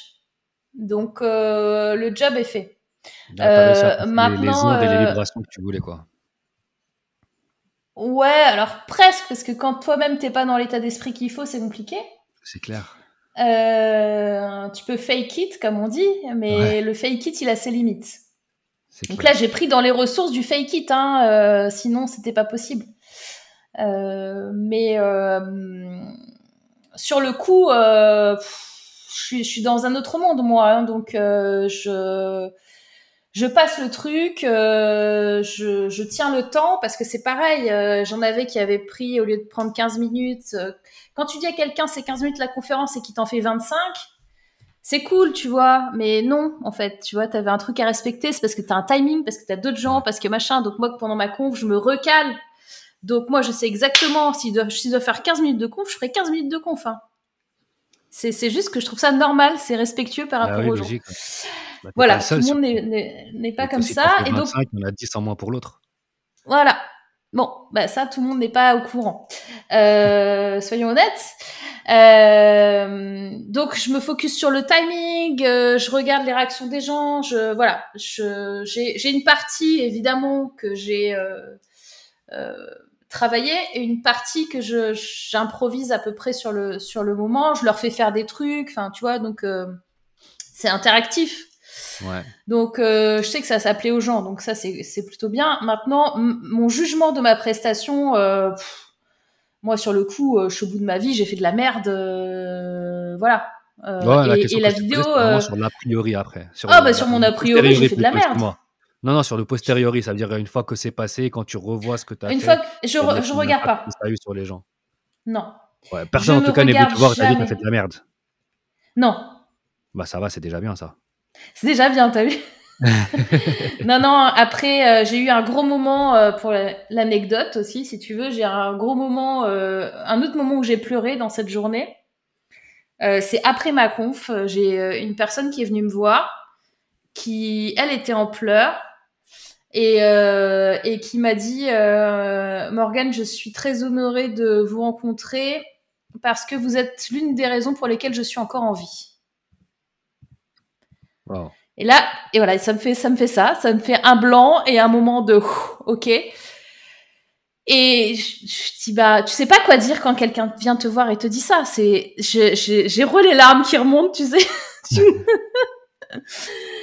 euh, ça, je suis encore un peu émue quand je t'en parle. Enfin, c'est- c'est waouh, ok. Et elle, et elle me dit oui parce que donc à l'époque déjà je faisais un podcast. Moi j'ai un podcast depuis 2014. Et elle me dit, euh, j'ai écouté votre podcast et, et ça m'a empêché de faire la bêtise. Ok. Euh, merci. Enfin, tu voilà. Et c'était le, le, le truc de la journée en fait qui a qui a fait aussi peut-être que tu, tu te dis bon toutes ces galères finalement elles servent. Ouais, c'était la petite Si- rose au milieu de, du si chandelier. c'est en que fait. une personne, tu vois, t'im- si t'impactes que une personne, mais que tu l'impactes dans ce sens-là, tu dis waouh, putain, mais quel cadeau, c'est ouf. Et ouais, tu si on te dit est-ce que tu est-ce que es capable de revivre tout ce que tu as vécu aujourd'hui pour, euh, pour donner ça à cette personne-là Pour juste bah, ce moment-là, tu dis oui. Mille fois. Bah oui, c'est ça. C'est fou, hein. Ouais. Bah, ça me fait penser à un truc qui n'a rien à voir, mais j'ai juste envie de le dire. J'ai vu, une, j'ai vu une, une image la dernière fois qui parlait de la composition des larmes. Et la composition euh, d'une larme, en fonction de l'émotion qu'on vit, elle est complètement différente. Et, je pense que c'est pour dire à quel point, enfin mon point c'est de dire, c'est pour dire à quel point les, les émotions elles peuvent te toucher au plus profond Hmm. et te modifier complètement ta composition. C'est-à-dire que si Mm. tu avais eu l'inverse, peut-être que tu l'aurais pas vécu pareil. Hmm. Je sais pas si tu vois ce que je veux dire, mais genre si tu avais vécu cette personne qui te dit ça et après toutes les galères, tu l'aurais pas ressenti euh, à, à la même valeur le fait que cette personne t'ait dit ça. Mais comme en plus tu étais au fond du trou, bah ça t'a permis de, de peut-être switcher ton état d'esprit et, et ta partie émotionnelle pour, euh, pour passer sur, euh, sur un autre truc, quoi. Sur un truc plus positif. Ouais. C'est ouf. C'est ouf, c'est ouf. Et donc, ouais, donc tu me disais que tu avais ta tête d'affiche aussi qui. qui... T'avais pas de nouvelles, elle est venue en fin de compte ou pas? Oui, oui, euh, à peu près euh, 10 minutes avant de passer. Ok, elle est venue, elle a fait le taf, euh, tout, Ouais. s'est bien passé. Super. Ouais. Et, et donc aujourd'hui, est-ce que tout ça, ça a fait que tu gères tes événements différemment? Est-ce que tu as mis en place des changements sur euh, le web numéro 2 pour euh, pallier, entre guillemets, parce qu'en fait, tu pallies jamais aux erreurs, il y en a toujours, il y a toujours des galères qui arrivent, mais à ces Ouais. galères-là, qu'est-ce que tu as modifié en fait dans ton Ah organisation ouais, ouais, non mais les questions, euh, les, les- les- la batterie de questions que j'ai envers le et l'exigence que j'ai envers le prestataire. Euh, et et euh, moi j'ai revu, moi je fais 20 pages, j'ai un document de 20 pages pour faire un web que je donne, que Ah. je j'affiche dans les loges, que j'affiche juste à l'entrée de la scène, que j'affiche dans le truc technique. Euh, J'exige obligatoirement des répétitions de son, de lumière, euh, avec les techos euh, dans le truc, chose qu'on n'avait pas pu faire. Que ce soit les mêmes techos ou quelqu'un qui sache obligatoirement le faire, nanana. Euh, je demande à tous ceux qui peuvent venir répéter de le faire aussi. Non, non, ça a rien à voir. Je, je suis un master d'organisation de. Mais ça, dès le numéro 2 ou au numéro 2, voilà, tu as, continué à. Non, non, euh, tu et à mesure euh, la gestion euh, des, tu rajoutes une ligne, quoi. Ouais, tu rajoutes, euh, tiens, il s'est passé ça, je l'ajoute dans le truc, quoi. Ouais, ouais, Et t'as ta checklist en fait de tous les trucs qui peuvent se passer, euh, les trucs à la con. On a eu un WED où, alors après il y a des trucs où tu t'y peux rien. Ouais, bah Mais euh, par exemple, je sais que j'ai, si jamais j'ai un ou deux conférenciers de moins dans la journée, c'est pas grave, je sais quoi faire. Ok. Euh, j'ai déjà Euh, eu le cas un euh, ou une deux année. cachés dans le public, c'est ça, qui sont prêts à, à dégainer un petit speech. euh, Je, je fais un, je fais moi un numéro où je, je prévois quelqu'un, je, je, je, un- gère. un plan B, C, quoi. Ouais, ouais, j'ai un plan B, un plan C. Euh, j'ai une année où j'ai des gens qui sont restés coincés euh, parce qu'il y avait de la neige et que voilà, ils ont pas pu venir. Ouais, ça, bah, tu peux pas le savoir à l'avance. C'est. euh. J'en avais un qui était resté coincé à Dubaï. Enfin, tu vois. Ouais, Tu mais rien je pense faire. que c'est ça. hein, Dans les événements physiques, en règle générale, c'est toujours compliqué. Il y a toujours des, des, Il y a toujours des des trucs. trucs à la dernière Ça fait partie. Après, si tu veux, jeu, te dire, te dire qu'il y aura toujours un truc et c'est ok, c'est ok. Par contre, si tu peux au maximum virer des risques Bien et des trucs ouais, à la con. Ouais. Maintenant, quand je sors de la voiture, je regarde avant où je marche. N'y a pas Mario qui passe. J'ai quelqu'un qui porte le kakemono. Je ne porte pas le kakemono. Je ne touche à rien avant de. je ne mets pas mes chaussures à talons. Je viens en basket et je mets mes Et chaussures à talons après. Je t'assure. Ouais, mais, ça, oui, c'est des petits trucs auxquels Non, tu mais penses pas mais... Mais bien sûr que tu En penses fait, pas. c'est logique, en vrai, en fait. Quand tu y réfléchis après, tu dis, mais en fait, c'est logique, bah oui. Oui, Mais il faut le... Il faut, le... il faut, Faut se le casser la gueule. il faut se casser la gueule. C'est bien de se casser la gueule. ça fait du bien. Exact. Ok. Bah, merci, hein, c'était une super, euh, super anecdote qui donne envie d'en avoir une autre. Alors, excuse-moi de couper l'épisode comme ça, mais je le fais pour te prévenir. Pendant cette deuxième anecdote, Morgan et moi, on va utiliser un jargon très spécifique au web marketing. Si tu ne le comprends pas, t'inquiète pas, on va vulgariser au maximum les concepts et tout expliquer. Mais si tu veux maîtriser le web marketing et apprendre à attirer un trafic fort, qualifié sur ton site web, c'est simple. Inscris-toi au jardin secret. C'est trois mails par semaine pour t'apprendre à devenir un web marketeur et transformer ton site internet en machine à cash. Bref, si tu veux devenir meilleur et transformer ton business, le lien est dans la description. Maintenant, on écoute la deuxième anecdote de Morgan. Ah ah. Alors, je vais t'en faire une sur euh, la création de produits et de l'avatar idéal. Ah, j'aime Un bien. jour, j'ai décidé de faire la formation du siècle qui allait révolutionner le monde des procrastinateurs. Comme tu le sais, je me suis penchée sur les méthodes d'organisation, de productivité, tout ça. J'ai créé mes propres trucs. Ok. Donc je me dis, allez, on va aller plus loin et on va partir sur une double formation avec la formation en ligne plus un accompagnement en masterclass avec que des procrastinateurs et toutes les semaines, on y va, on se fait le point, le feedback, le machin, le plan d'action, on y va, nan, nan, nan, ça va leur plaire, ils vont avancer, ils vont être dans l'action, c'est bien les procrastinateurs, ils vont plus procrastiner, on y va. Bon. Je fais euh, un appel à ma communauté en leur demandant qui est intéressé par ça. Je leur pitch le truc. Le truc n'existe pas encore. Tu vois, j'ai pas encore la formation en ligne. Éventuellement, le mastermind, je peux le faire. euh, ça demande pas grand chose. Je leur demande qui voudrait faire partie euh, du mastermind, machin, avec la formation. Moi, moi, moi, moi, moi, je reçois, je sais pas, euh, 2000, euh, 2000 personnes qui m'envoient des, un mail pour me dire j'y vais, je suis intéressée, je suis à fond, machin, oui, non, non, non. Ok. Ok, mais génial, Magnifique. magnifique. Ah, L'étude de C'est- marché, elle est C'est incroyable. bien ce que je pensais. C'est bien ce que Ouais. je pensais. T'as validé ton idée là. Il y, a un, besoin. J'ai trouvé mon avatar. C'est ceux qui procrastinent. Bam, on y va. Je leur fais la méthode de productivité. Je vais révolutionner le monde. On est d'accord là, on est tout bon. Bah, Tous les feux se ouais. Tous les feux sont verts. Ok. là. Je crée mon produit et j'envoie la page de vente. Et j'attends. Et j'attends. Et là, je commence à recevoir des mails. Un mail, deux mails, trois mails, quatre mails, cinq mails, six mails. J'ai reçu, je sais pas, euh, pff, 200 mails, 300 mails, je sais pas. Un peu moins que la première fois, mais quand même un truc ultra conséquent. deux gens, donc les mêmes, qui m'avaient dit oui, pour m'expliquer, chacun leur tour, sur des mails plus ou moins longs, hein, euh, avec des, des pavés, des... pour m'expliquer pourquoi est-ce qu'ils n'allaient pas prendre ma formation. Et là, c'était absolument génial. Je pense qu'un jour, je ferai un, un board, tu sais, avec les impressions euh, de, Ouais. de plusieurs Les mails euh, en anonyme, les excuses. Ah, mais tu Je peux pas, j'ai aquaponé, ma, ma grand-mère est morte, euh, enfin, tous les mêmes excuses que t'as quand tu rends pas ton contrôle de maths.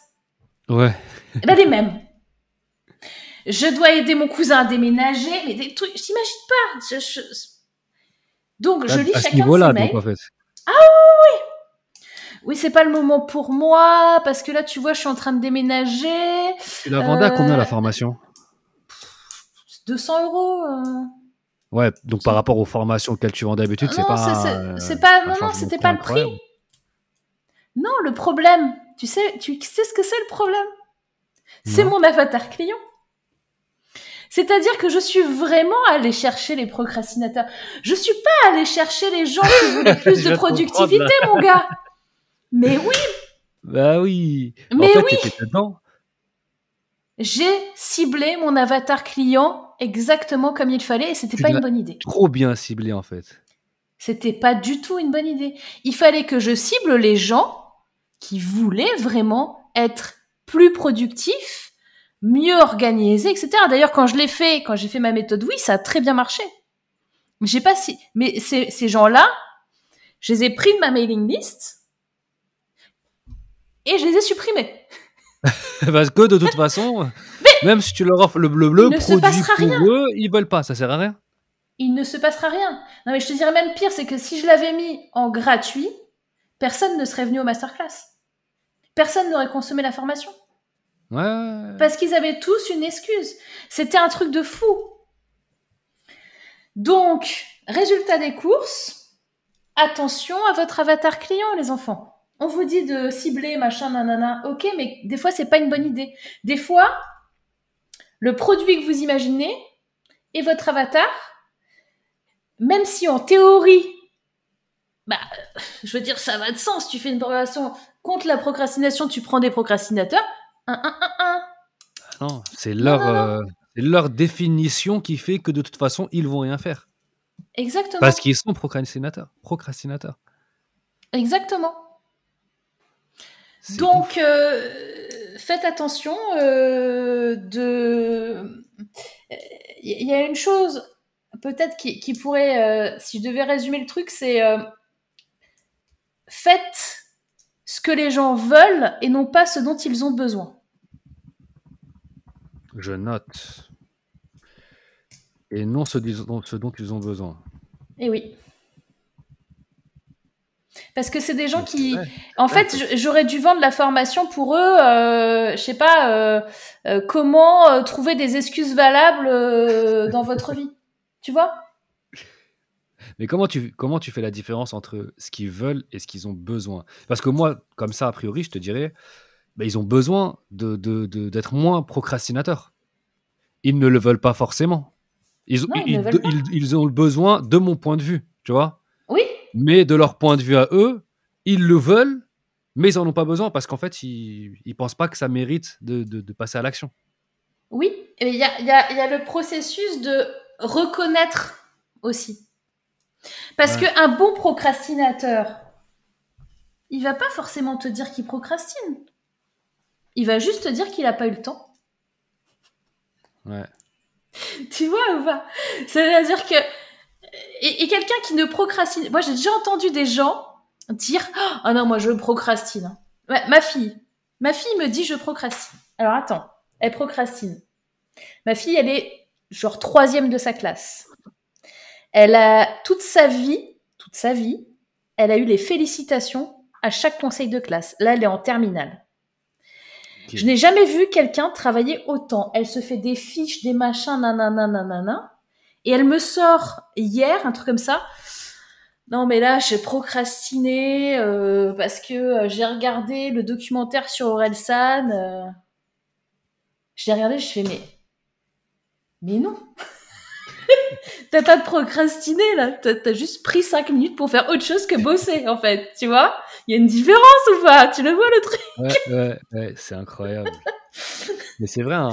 c'est vrai qu'en fait, peut-être que les bonnes personnes, ce sont les personnes qui, qui, qui, qui ne le sont pas dans ta définition à toi, mais qui pensent l'être parce qu'ils sont euh, trop bons, entre guillemets, tu vois? Elles ont tellement l'habitude de haut standard que comme ils sont un, dès qu'ils sont un peu en dessous, ou qu'ils sont un peu dans la normale, oui. et eh ben, ils ont l'impression d'être tout en bas. Oui. Et je pense que c'est ça, en fait. C'est ça. Et je pense que c'est en règle générale, hein, même sur tous les... Ça, ça va être tes meilleurs clients. À tout, en fait. Mais oui. Ah ouais, ça peut s'appliquer à tout, en fait. Euh, ça, ça s'applique à tout. Et du moment que le problème, il est reconnu derrière, ouais, c'est bon. Bah ouais, une fois qu'ils l'ont, ils l'ont, ils l'ont, ils l'ont nommé eux-mêmes psychologiquement. Oui, avec ils l'identifient comme un problème. Et après, automatiquement, tu peux leur vendre une solution. Exactement. Mais, toi, aujourd'hui, comment tu fais pour, euh, pour, euh, pour faire ton avatar client? Mon avatar client, il change, euh, et je pense, et je vous donne ce conseil-là aussi. Faut arrêter de croire ce que vous disent les, les marketeurs. En général, d'ailleurs, où ça fait, où ils viennent d'arriver, ou genre ça fait deux ans qu'ils sont là, ils, ils, sont en train de juste réciter ce qu'on leur a appris sans comprendre le sens. Avoir un avatar client, effectivement, c'est très important. Maintenant, comprenez que votre avatar client, il bouge il bouge. Il bouge parce que ce que vous sortez aujourd'hui en produit, en formation, en, business, en ce que vous voulez, c'est pas la même chose que dans trois mois. Parce que vous-même, vous avancez, vous améliorez votre offre en permanence. Normalement, si vous faites bien les choses, vous êtes en processus itératif. Mm. Et ça veut dire que ça bouge. Et ça veut dire qu'aussi, vous êtes ouvert à des retours. Euh, moi, j'ai compris vraiment avec les années, tu vois, que la co-création, c'est super important. Ce que j'entends par co-création, c'est que tu mets quelque chose sur le marché qui correspond à une cible client que tu t'es faite, et puis derrière, tu discutes avec eux. Et tu prends les retours. Et au fur et à mesure, tu affines. Et tu dis, ah, mais attends, mais ce mec-là, il me demande de modifier ça. Mais moi, dans ma tête, c'est pas ce que je voulais faire. Donc, bah, s'il me demande de modifier ça, bah, au lieu de créer le produit A, je vais peut-être faire un produit B qui correspond plus à lui. Et le produit A, je vais l'améliorer, mais avec un nouvel avatar client. Là, tu te retrouves avec deux produits. Moi, c'est un peu comme ça que je fais. C'est-à-dire que je, bon, déjà, je sors beaucoup de produits. Ouais, es dans la logique des, mini-produits, un produit tous les mois ou un truc comme ça euh, Non, pas autant. Je vais dire euh, en mode plus trimestriel ou tous les deux mois. D'accord, mais c'est donc c'est des formations un peu plus grosses Ça va dépendre. Tu vois, j'ai des gros. Euh, j'ai des, des petits produits genre à 200 euros.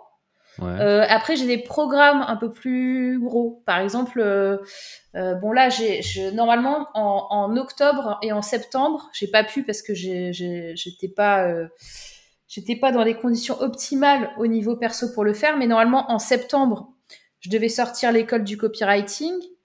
Et en octobre, enfin fin octobre, début novembre, j'avais mon cycle 3 Nemesis, qui est un programme plus euh, euh, en mode mastermind, avec du réseau, avec comment tu fais ton produit en ligne, etc. Donc qui est encore beaucoup plus conséquent, qui vaut quand même pas mal cher. Là, on est sur du 4000, 5000 euros. et l'école du copywriting, c'était un truc à 1500, tu vois. Ces deux programmes-là, bah, il faut que je les réintègre en, là, cette année, là, début d'année. Sauf que début d'année, j'ai le sommet entreprendre au féminin. Et j'avais normalement un nouveau programme euh, euh, plus sur l'intuition qui devait sortir. Donc il faut que je recompose avec ça. Ah, d'accord, tu as déjà quand même trois formations qui sont en cours, qui sont programmées hein, au minimum. Euh, oui, je, je, si tu veux, je programme, alors si ce n'est pas sur le papier, au moins dans ma tête, ouais des gros programmes, on va dire euh, deux, trois par an. D'accord. Et après, je fais des plus petits. Voilà. Ok. Et c'est quoi? C'est à force de d'échanger avec ta mailing list. Tu, tu t'es comment toi? Tu envoies un mail par semaine? Tu es vraiment mail, je sais, mail journalier? Ou une fois de temps en temps, quand, as vraiment, quand tu ressens le besoin de d'envoyer un questionnaire ou d'avoir des retours, comment tu fonctionnes toi par rapport à Moi, j'envoie minimum trois mails par semaine ou sinon tous les jours. Ok. Là, en ce moment, c'est plus trois par semaine et j'ai un calendrier de l'avant en cours. Donc, tous les gens reçoivent un, par jour. Mm. D'accord. Le calendrier de l'avant, tu l'as fait comme un, comme un lead magnet, c'est ça? Euh, je l'ai fait comme un lead magnet, mais en même temps, je l'ai pas vraiment. Je l'ai quand même proposé à ma. Enfin, à la base, j'avais pensé en lead magnet. Ouais.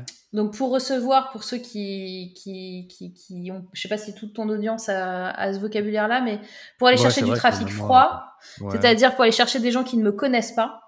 Ouais, vaut mieux définir parce qu'il y a des gens qui ne sont pas forcément dans le web marketing. Ouais, c'est ça. Donc via de la pub Facebook, sur du trafic froid, des gens qui ne me connaissent pas. Je l'ai fait un petit peu, c'était assez cher, j'étais à 3, 3,50 euros le lead. Je trouvais ça, je trouvais ça cher. C'est cher quand même, ouais, ouais c'est cher. Euh, en même temps, euh, j'étais en concurrence avec euh, le Black Friday, tu sais, juste avant le 1er décembre. Ouais. et puis après le 1er décembre, c'est dommage. Donc en fait, j'aurais dû l'activer avant, tu vois. Mm. J'avais un créneau très court en fait sur le calendrier de l'avant, donc c'est pas forcément une bonne idée de ligne magnète. Et donc en fait, je l'ai proposé euh, à ma liste. Et en fait, moi, j'ai plusieurs listes parce que j'ai plusieurs avatars, j'ai plusieurs produits, j'ai plusieurs sites internet. Et donc, euh, je l'ai mis en trafic euh, tiède sur une de mes listes pour aller sur ma liste entrepreneur. Euh, donc j'ai pas énormément de gens là sur le calendrier de l'avant. Je dois avoir euh, peut-être 1500 personnes, tu vois. C'est pas c'est pas ouf. Mais euh, mais au moins c'est des gens ils, ils ont comment dire ils sont là pour recevoir leur mail quotidien quoi. Ouais. Ouais, ils le savent, ils l'attendent, ils savent ce qu'ils veulent. Quoi. Donc j'ai des taux d'ouverture super bons. Enfin, tu vois, tu montes à 60% l'ouverture. Enfin, c'est pas, mal. Pour mon, ça me sert aussi. Ouais, t'as as 50% de clics, c'est un truc euh, qui est qui est hein. très très fort. Bah, c'est super 50% de euh, clics, c'est ouf. Ouais, c'est bien, hein. mais parce qu'ils veulent cliquer et moi je fais un appel à l'action dans, dans, chacun des mails. Donc euh, donc voilà et ouais, désolé pour ceux qui sont pas dans le web marketing et dans les trucs comme ça, là on est un peu dans des techniques, mais je vous l'ai dit, le podcast c'est le mien et c'est moi qui pose les questions. Si vous avez des questions, envoyez-les-moi sur Instagram et je poserai vos questions. Voilà. Euh, non, mais ouais, 50%, c'est ouf. En fait, non, non, je réfléchis parce que 50%, c'est même pas bien. C'est ouf, vraiment. Ouais, c'est très bien. Genre, normalement, que... on donnait l'ordre d'idée aux gens, euh, taux de clic, si tu entre 5 et 10%, c'est déjà bien. 5 bah, et 10%, c'est pas terrible. Hein. Bah, ça va, c'est pas. Il y, a du 1%, il y a du 2%. 5 et 10%, ça va, tu es dans la moyenne, es... c'est respectable. En taux de clic, je parle. Si tu es à 15, tu à 15%, c'est très bien. Tu as 20%, c'est très très bien. Donc imaginez 50%, mmh. c'est incroyable. Pas sur toute ma liste, hein. là je te parle du cas. Non, non, ouais, sur, euh, sur, cette, euh, sur, cette, euh, sur 1500 mmh. personnes. ouais, ouais, voilà. Mmh. Tu me dis, tu as 60% de taux d'ouverture, donc ça veut dire que tu es quand même déjà à 900 personnes à peu près. Ouais, ouais. ouais, c'est ça, 900 personnes. 50% de 900 personnes, 450 personnes qui cliquent. Tu as un taux de conversion à 5%. C'est pas mal quand même, tu vois. Non, c'est pas mal, franchement. Euh. c'est bien, ouais. Mais euh, et toi, tu gères comment toi? T'as un seul autorépondeur qui gère tout?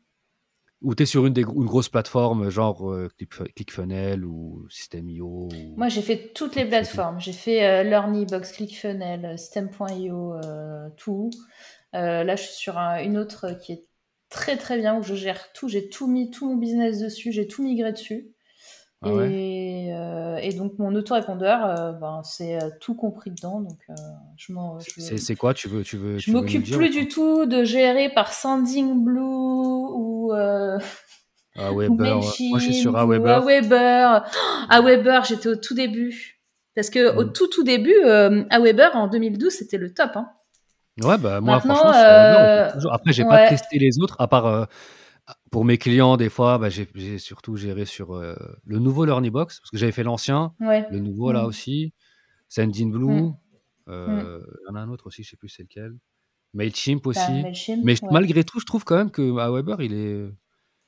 Il y a ce qu'il faut en fait. Pas besoin bah de plus. Il est... Moi, je le comprends bien, donc euh, je n'ai pas, eu le besoin de changer. Ouais, moi j'ai changé parce que j'avais un problème de délivrabilité. Euh, mais c'était quoi J'ai changé, euh, ça devait être en 2017, tu vois.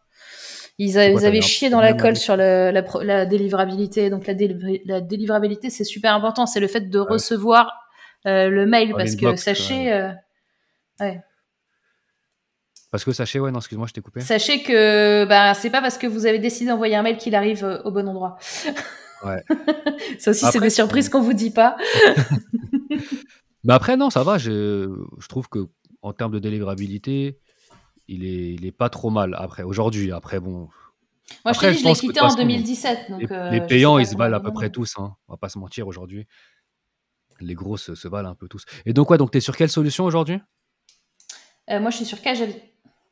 Kajabi? Ouais. ouais j'aime bien Kajabi parce qu'en plus, il y a la partie euh, appli où tu peux ah avoir les, formations sur le téléphone. Et ça, ils le font pas tous. Et ça, je trouve que c'est un avantage. Donc, euh, voilà. Non, mais moi, ça m'a changé la vie. dans la description, ne vous inquiétez pas. non, ouais. Kajabi, ouais, c'est pas mal. Franchement, Kajabi, c'est pas mal, c'est vrai.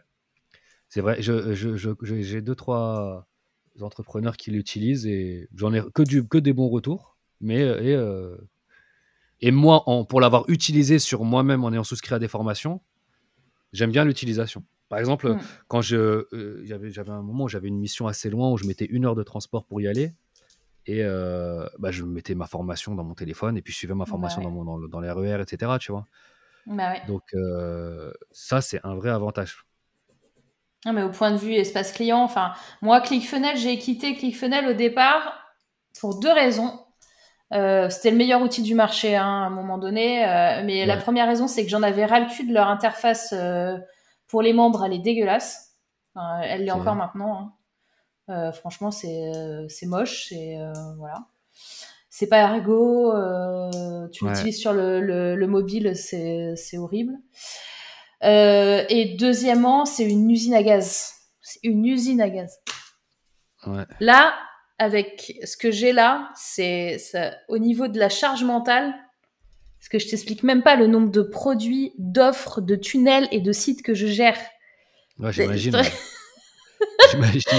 Donc, c'est le truc, il faut qu'il soit le plus basique possible. Et là, c'est génial, c'est basique. Non, mais j'ai tout fait, j'ai même fait WordPress, etc. Parce que comme je te dis, pour rappel, mm. je sais aller même changer des trucs dans la CSS, si tu veux. Ouais. Je sais, je sais coder. Je peux tout faire en fait. Je peux tout faire. Mais là, mon objectif, c'est pas de tout faire, c'est juste de faire euh, basique, simple. Le plus simple possible. Simple. Le plus efficace. Simple et efficace. Efficace. Efficace. C'est vrai. Mais dans la même logique que euh, ClickFunnels, moi, il y avait aussi LearnyBox. Même s'ils ont changé, je trouve que la partie euh, cliente aussi, j'aime pas. Ouais. Ah ouais. la partie... Moi, j'utilise Podia. ouais, alors Podia, c'est alors Très simple et efficace. ils font juste la partie formation. J'utilise même pas la partie mailing. Ouais, euh, mais c'est pour ça. C'est pour ça que Podia, je l'ai utilisé aussi, moi. Euh, le problème de Podia, c'est que tu as plein de trucs que tu pas, quoi. C'est-à-dire que pour être bien avec Podia, faut que tu, tu reprennes un autorépondeur, faut que tu prennes du lead pages, faut que tu fasses des choses compliquées avec Zapier, Enfin, t'as tout un bordel d'usine à gaz, j'en veux plus en fait. Ouais, c'est vrai. Alors que Kajabi, t'as la même chose que Podia dans la simplicité de ton interface, l'espace membre et tout, avec tous les outils market et l'automation dedans, il est ouf. Tu choisis le mec qui est là depuis 30 jours, qui a ouvert ce mail-là, euh, qui a cliqué là, qui a tel hashtag, qui a pris tel produit. Tu peux lui donner du produit gratuit, tu peux lui faire des coms, tu peux faire des pages avec des trucs qui, tu peux, tu peux faire tellement de trucs euh, au niveau marketing, c'est waouh. Tu t'emmerdes plus à faire des redirections de pages. Ça, c'est fini aussi, parce que le truc, il se fait tout seul. ah putain. Non, mais ça, j'en pouvais plus. j'en ai mangé aussi, j'en ai mangé aussi. L'offre finit à, minuit, je me souviens. Hein. À, minuit, j'étais devant mon ordi pour enlever le truc et machin et faire la redirection. Là, maintenant, je fais, OK, l'offre, elle finit à minuit, boum, je sais que le truc, il est géré tout seul automatiquement. J'ai plus à m'en soucier, c'est ah, c'est génial. après bon, après c'est pas c'est juste pas les mêmes euh, les mêmes prix hein, c'est tout, c'est pour ça que tu, tu payes un peu le truc en plus. Mais euh, ouais, après, je pense qu'il y a plus d'options et plus de choix. je pense que c'est une erreur de de, de, de dire qu'on n'est pas capable de mettre euh, euh, 200 euros dans un truc, quoi. Parce que ça veut dire qu'on n'est pas capable de vendre au moins 200 euros de formation. Ouais, ça peut être, euh, et je te Après, le moi, dis je parle de parce manière. qu'il y a beaucoup de gens aussi qui commencent, tu vois, et en général, euh, Ouais, mais en même 200 temps, tu mois, ça fait, sais, un- ça fait quand même un billet pour ceux qui commencent. ouais, sont mais en même que ça va temps, durer, tu vois. ouais, mais si tu pars là-dedans, ne le fais pas. Si, si- c'est très euh, compliqué ce que je suis en train de te dire et peut-être il y a peu de. J'espère que vous me comprenez les gens quand je vous le dis et j'espère que vous comprenez que c'est pour votre bien. Euh, et, et- et ce discours-là, tu vas pas l'entendre ailleurs parce que les gens ils ont peur de le dire. Mais Ouais. si vous avez peur et que vous faites du euh, comment on appelle ça euh, Il y a une expression, tu sais. euh, ah merde. Pour, pour dire qu'en fait, tu, tu, tu, tu ramasses trois pièces, quoi. Tu, tu fais des, Ouais. des économies de fond de tiroir. Ouais. Si tu es dans, cette, dans ce mood-là, tu- que tu. Vaut mieux que tu. Ta- solution pas chère ne va pas t'aider. Parce que Ouais, tu vas être frustré. Parce que du coup, tu vas. euh, Je vais te donner un- une métaphore pour comprendre mieux ce que je suis en train de dire. Si jamais, là, euh, t'es papa d'un bébé, d'un Ouais, d'un de enfant, deux. de deux. Bon. Si tes enfants sont kidnappés là, là, ce soir, et que tu dois donner demain matin, tu dois trouver 2000 euros. Pas, pas non plus 3 millions, hein. Tu dois Ouais. trouver 2000 euros pour demain matin pour euh, faire juste l'échange avec tes enfants. Ouais. Est-ce que tu vas trouver 2000 euros? Bah, bien sûr. Est-ce que tu penses trouver 2000 euros? Est-ce que Ouais, tu penses que même que quelqu'un qui est dans la merde intégrale, genre au RSA et tout, quelqu'un qui n'a vraiment pas de sous, est-ce que tu penses qu'il va trouver 2000 euros? Ouais. Je vois, je vois ce que tu veux dire. C'est un peu dans la logique des bateaux brûlés, en fait. Exactement. Ouais. Sauf que là, c'est pas un risque que tu prends. C'est en fait une, et c'est vraiment dans le mindset en fait. C'est ça qu'il faut comprendre. C'est pas une Mm. question de porte-monnaie. C'est une question d'état d'esprit. Et je t'assure, et je l'ai vu encore, les gens qui qui sont dans, dans, l- dans l'état d'esprit de je vais réussir, je veux réussir, je vais réussir, et ben les 2000 euros, ils vont te les trouver demain matin. Ceux qui sont en mode peur, je sais pas trop, ah oui, alors là, je vais payer 9 euros de moins que là, etc. Alors ne faites pas tout de suite, attendez, travaillez sur votre mindset et revenez et Ouais. donnez-moi Moi, je, 2000 en fait, euros. moi, je, je- je te comprends parfaitement. hein, je suis d'accord avec toi. Maintenant, euh, il y a des situations où, dans le sens, tu vois, une personne qui se lance aujourd'hui, Ouais, tu es assez bien placé pour le, pour le savoir. ouais. Euh, parce que là, bon, depuis tout à l'heure, désolé pour ceux qui sont pas dans ce monde-là, mais euh, voilà, c'est ça, c'est comme ça. On part du principe d'une personne qui n'a aucune audience, qui n'a aucun, qui, n'a- qui vient, qui veut se lancer, qui a, qui a des connaissances, on va dire, mais qui n'a, qui n'a pas d'audience. Ok? Ouais. Cette- bah, on sait que pour créer une audience, il faut quand même un peu de temps. Quelle que soit la stratégie à utiliser, que ce soit de la publicité Facebook, Mm.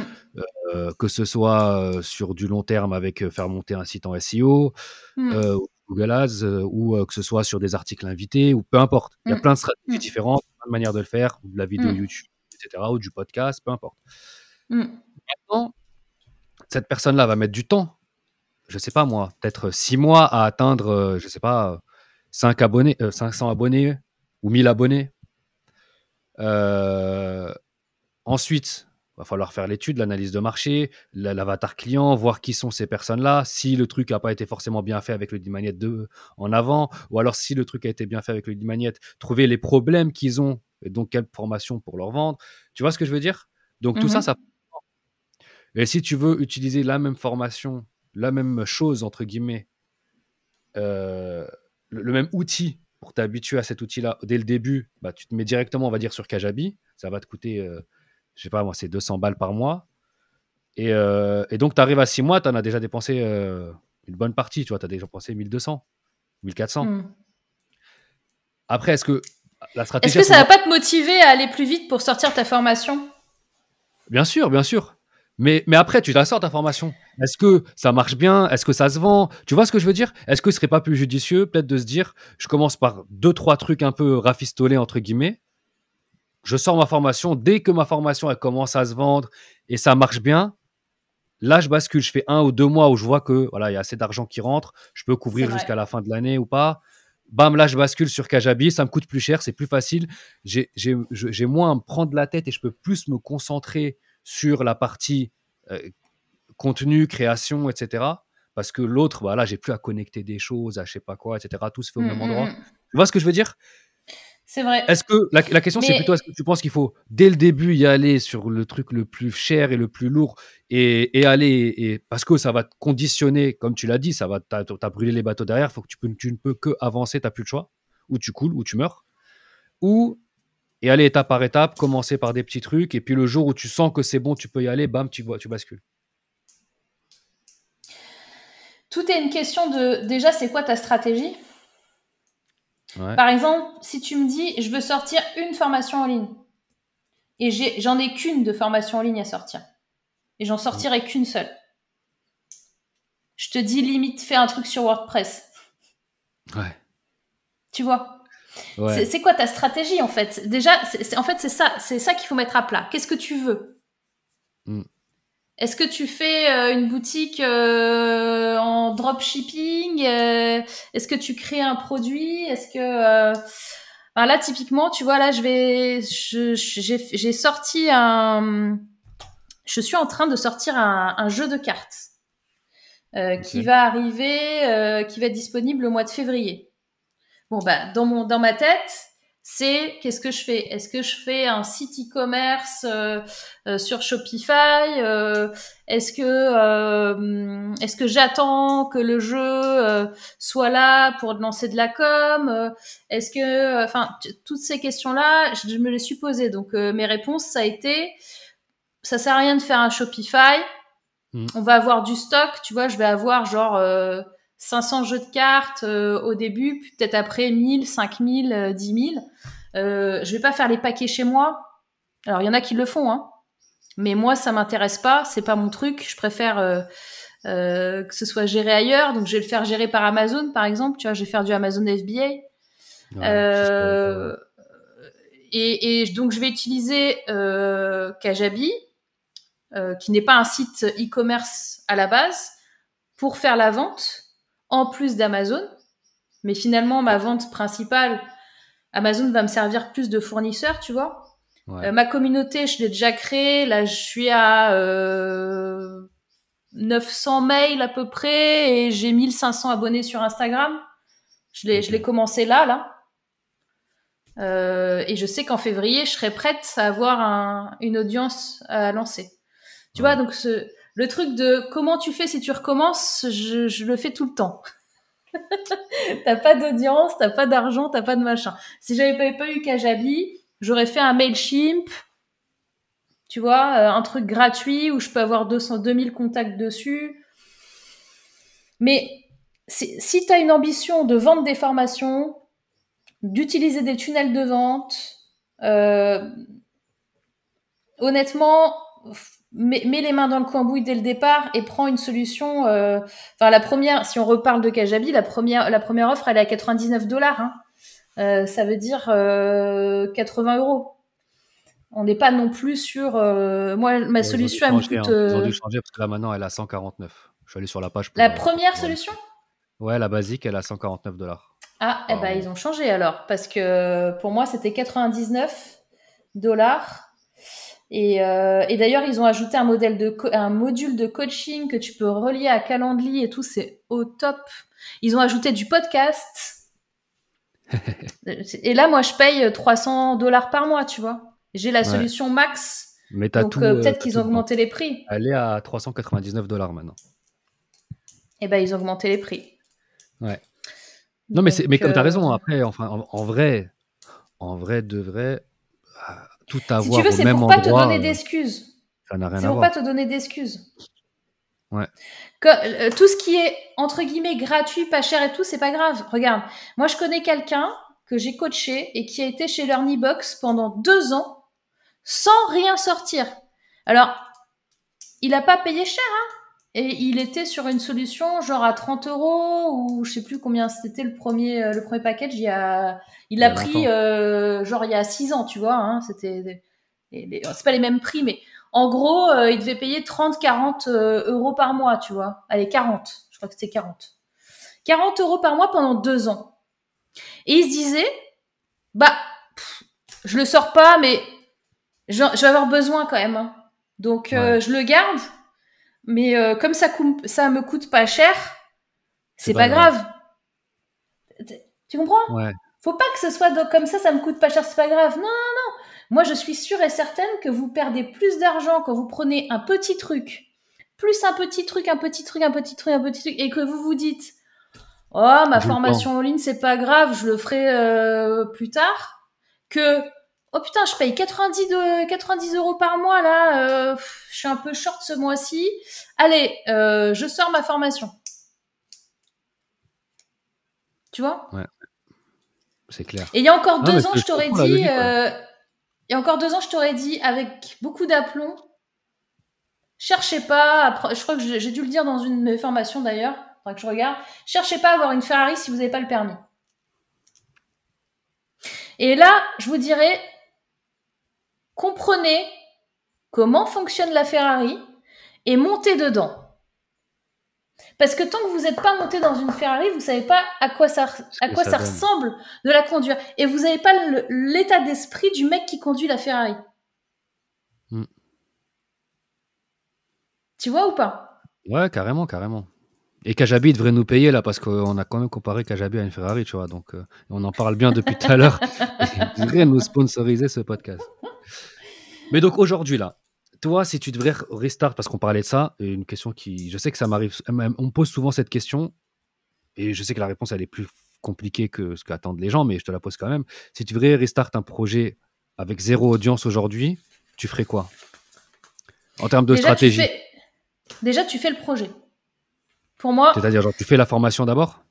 par exemple, là, j'ai le jeu de cartes, je l'ai créé. Je donne le- l'exemple du jeu de cartes, c'est très simple. Ok. Le jeu de cartes, je l'ai créé, il va être imprimé, euh, j'ai mis des sous dessus. Ok. Donc, je fais l'impression. Parallèlement à ça, je fais ma communauté. Et je leur propose un lead magnet pour avoir du lead. Ouais, Et ouais. puis, euh, Le je leur manette, c'est un cadeau qu'on offre en, en- en contrepartie Ouais. que les gens te laissent ton ad- leur adresse email pour que tu ça. puisses leur envoyer des emails et du contenu et de la valeur tous- les jours Et ou tu trois crées fois du par contenu. une fois par semaine, etc. Tous les jours, il y a un post qui part sur Instagram. Me dis pas que Kajabi font ça aussi. Non, là, j'utilise euh, un autre outil qui s'appelle Loomly Loomly, je connais pas. Je pour programmer. euh. Il y en a plein, j'imagine, ouais, des, produits qui Ouais. font ça. C'est pas forcément un truc de ouf. Après, vous pouvez faire ça avec un hot suite euh, Ouais, gratuit, euh, Mais même s'ils le mettent plus en avant. Mais tu vois, par exemple, la, la base, on en parlait au tout début, euh, la base du web marketing, on disait que c'était justement de, de, euh, de- d'identifier d'abord le problème de ton audience Oui. et de créer un produit par rapport à ce problème-là. Que là, ce que Oui. tu fais avec le jeu de cartes, c'est différent. Ou alors peut-être que toi, tu avais identifié déjà ce... J'ai identifié, besoin. j'ai identifié le besoin et ça va plus loin, ça va, ça va sur un, un- une stratégie globale. Donc si je, je peux te la faire si tu veux. Euh, j'ai, j'ai- euh, je suis en train de créer une méthodologie de coaching qui est en rapport avec le cycle lunaire. D'accord. Donc, j'écris un- une méthodologie qui va être disponible en formation en ligne. J'écris un bouquin dessus. J'ai une audience euh, qui recherche ce type de contenu. Euh, et le jeu de cartes, ce sera euh, aussi sur la lune. Donc, ça me fait un package global à vendre. Et après, avec d'autres formations, je te parlais sur l'intuition, par exemple, ça va aussi. Donc en fait, je pars du besoin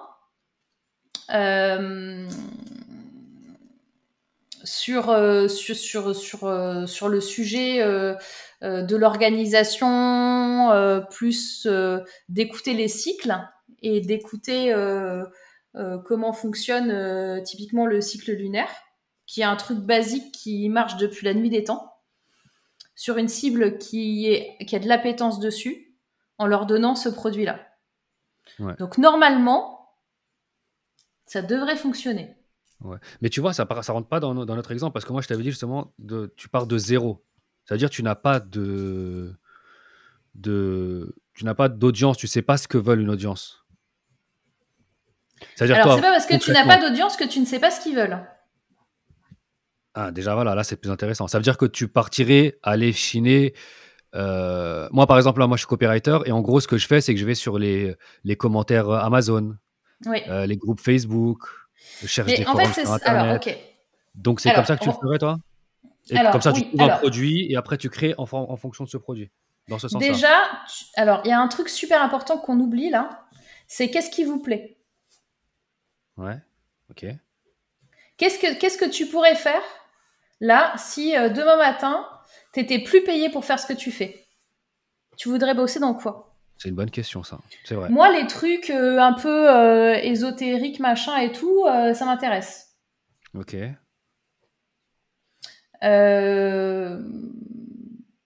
Euh, je, me suis penchée sur le truc de coaching lunaire euh, parce que j'avais vu ça je sais plus où et du coup je me suis dit mais c'est super intéressant parce qu'en fait ça reprend le cycle entrepreneurial. Donc moi j'ai remodélisé en fait. Ok ouais. Tu vois tu l'as recréé à ton image. J'ai recréé le truc euh, quand, parce que peut-être que quand je te parle de cycle lunaire ça te paraît peut-être perché mais en fait c'est la construction d'un produit c'est un cycle ça, reprend aussi les saisons, ça reprend euh, et mon jeu fait ça aussi. Et puis j'ai fait du profilage, tu sais, je sais pas si tu connais tous les tous les tests psychologiques comme euh, les le MBTI, le ProcessCom, le DIS, etc. Et ben en fait, j'ai créé par exemple, et ça, ça se ça se joint à tout le travail que je suis en train de faire au niveau stratégie. J'ai créé une, une méthodologie euh, pour combattre tes croyances envers l'argent qui s'appelle Process Money. Et en fait, ce truc-là, c'est j'ai identifié huit personnalités. Ces huit personnalités, je les replace dans mon jeu de cartes et ça correspond aussi au truc du cycle lunaire. D'accord. Le, tu vois, ma vision, elle est donc et je te reprends de je commence sans audience. Oui, je commence sans audience parce que le, ce truc-là n'existe pas ailleurs. Je vais te montrer. Euh, ailleurs que dans ta tête. Et, si, il existe euh, sur Instagram. Mais sur Instagram, on me voit pas. J'ai fait comme si je repartais de zéro. Ouais, tu as créé un nouveau truc J'ai créé un truc.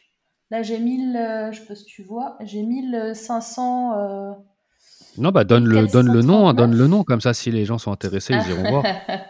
Bah oui. Ça s'appelle Nouvelle Lune. Nouvellelune.io. Et donc, je donne le lead magnet, c'est un calendrier lunaire. D'accord? Là, je l'ai mis à jour sur 2022. Ok. Et derrière, donc, il y a du blog où euh, je t'explique les trucs de pleine lune, etc. Et puis derrière, là, je suis en train de créer donc cette communauté à la fois sur Insta, à la fois en email, pour derrière faire le livre, le jeu de cartes et toute la stratégie de formation en ligne qui va derrière. Et ce truc-là, il n'y a pas écrit Morgane Février nulle part.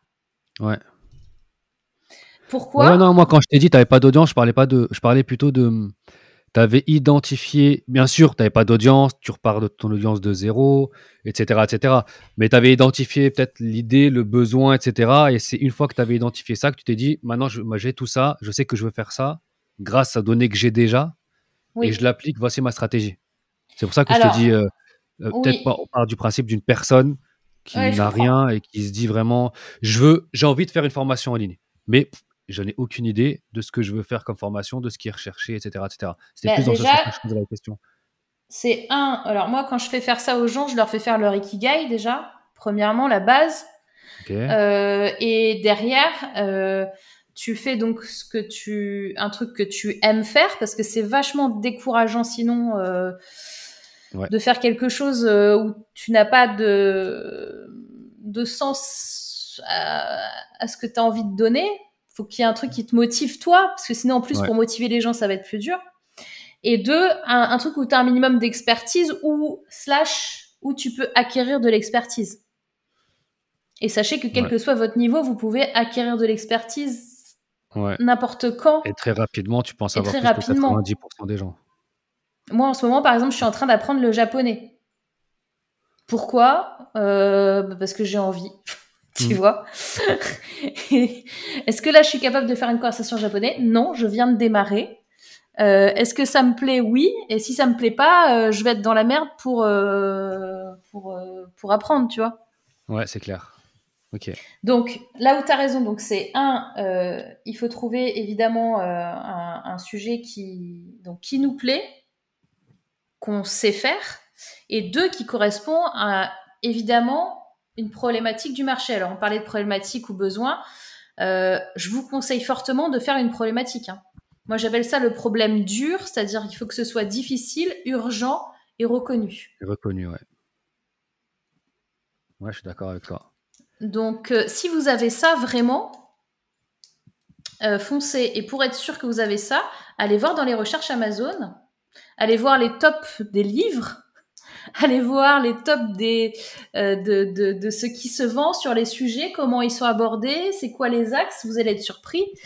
Euh, et, si ça se vend, ça veut dire que ça se vend et qu'il y a vraiment un truc, quoi. Mm. Et après, bah, commencez à créer votre produit en même temps que vous créez votre audience. Ok.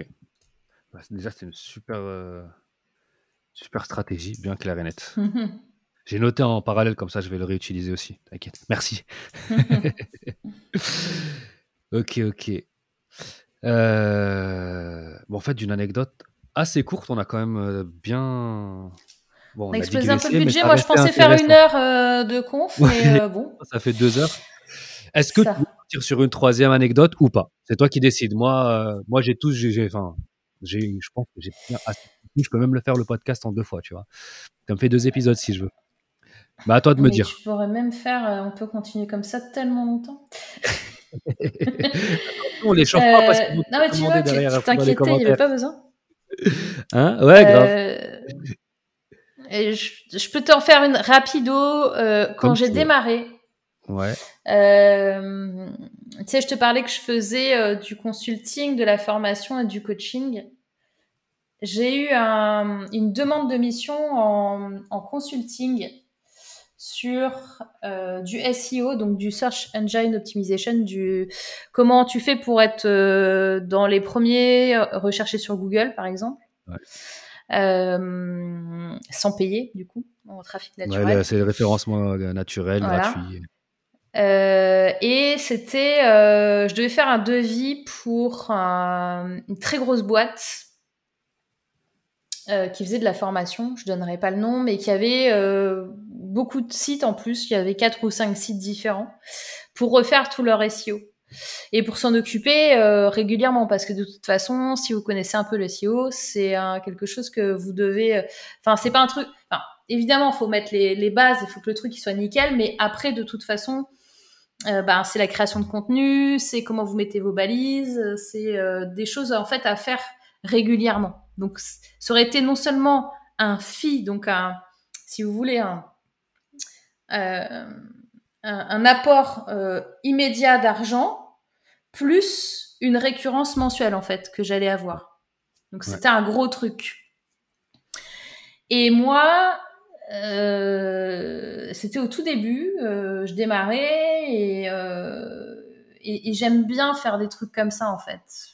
Je, vous ai dit, je suis geek, machin, j'aime bien. C'est des trucs où je vais vite, donc, euh, qu'est-ce qui se passe quand euh, vous démarrez et que vous aimez bien faire un truc et que vous êtes rapide et que vous devez faire un devis à quelqu'un Eh bien, vous vous dites, oh, je vais quand même pas lui faire payer trop cher. je rigole parce que je connais très bien cette histoire-là. Enfin, ah je ne connais pas ton histoire, mais c'est une histoire qu'on a tous vécue, ah je bah... pense. Bah oui. c'est bien pour ça que je, je, je, vous, je vous, le dis. Euh, résultat des courses, eh bien, qu'est-ce qui s'est passé? Je vous le fais rapido. J'ai fait un devis euh, où il manquait un zéro. Il manquait un zéro. Hein. C'était, c'était pas, pas genre j'ai fait un peu pas dans le prix du marché. Il manquait un zéro au chiffre. Ce à quoi on m'a demandé, c'était, euh, c'était du journalier ou de, l'hebdo. Euh, enfin, ils n'ont pas compris que c'était du mensuel. Et ce à quoi, bah, le contrat, je l'ai pas eu parce que euh, ils ont pensé, je, avec le recul, je pense qu'ils ont pensé que j'étais euh, pas forcément compétente euh, ou que je me, je m'étais foutu de leur gueule. À choisir entre les deux, aucun, aucune des options ne me convient, sachant qu'aucune des options n'est vraie, sauf que l'impression que vous allez donner quand vous allez faire ça, c'est souvent que vous êtes euh, du coup pas forcément quali. Euh, donc ne vous bradez pas. Euh, peut-être vous débutez, peut-être vous avez besoin d'avoir des clients et vous vous dites ah quand même faut pas que je rate ce contrat machin. En fait, ça, ça va pas forcément vous ne pas vous faire rater. Au contraire, ça peut être la raison pour laquelle vous ratez. Moi, c'était mon cas. Euh, donc, ce n'est pas parce que vous aimez faire quelque chose, que vous avez des facilités à le faire, euh, qu'il faut vous brader. Parce que ça a une valeur et que, euh, au final, si le job est bien fait, il n'y a pas de raison que vous soyez sous-payé, quoi. C'est clair. Moi, j'ai même l'habitude de dire que de toute façon, à partir du moment où tu, tu sais faire quelque chose mieux que le client, déjà, tu dois, la, pression, elle doit baisser un peu. Hmm. Parce que s'il te prend, c'est qu'il a besoin de quelqu'un et toi, tu sais faire mieux que lui. Donc, déjà, tu es légitime. Tu sais, pour un peu pallier au, syndrome de l'imposteur.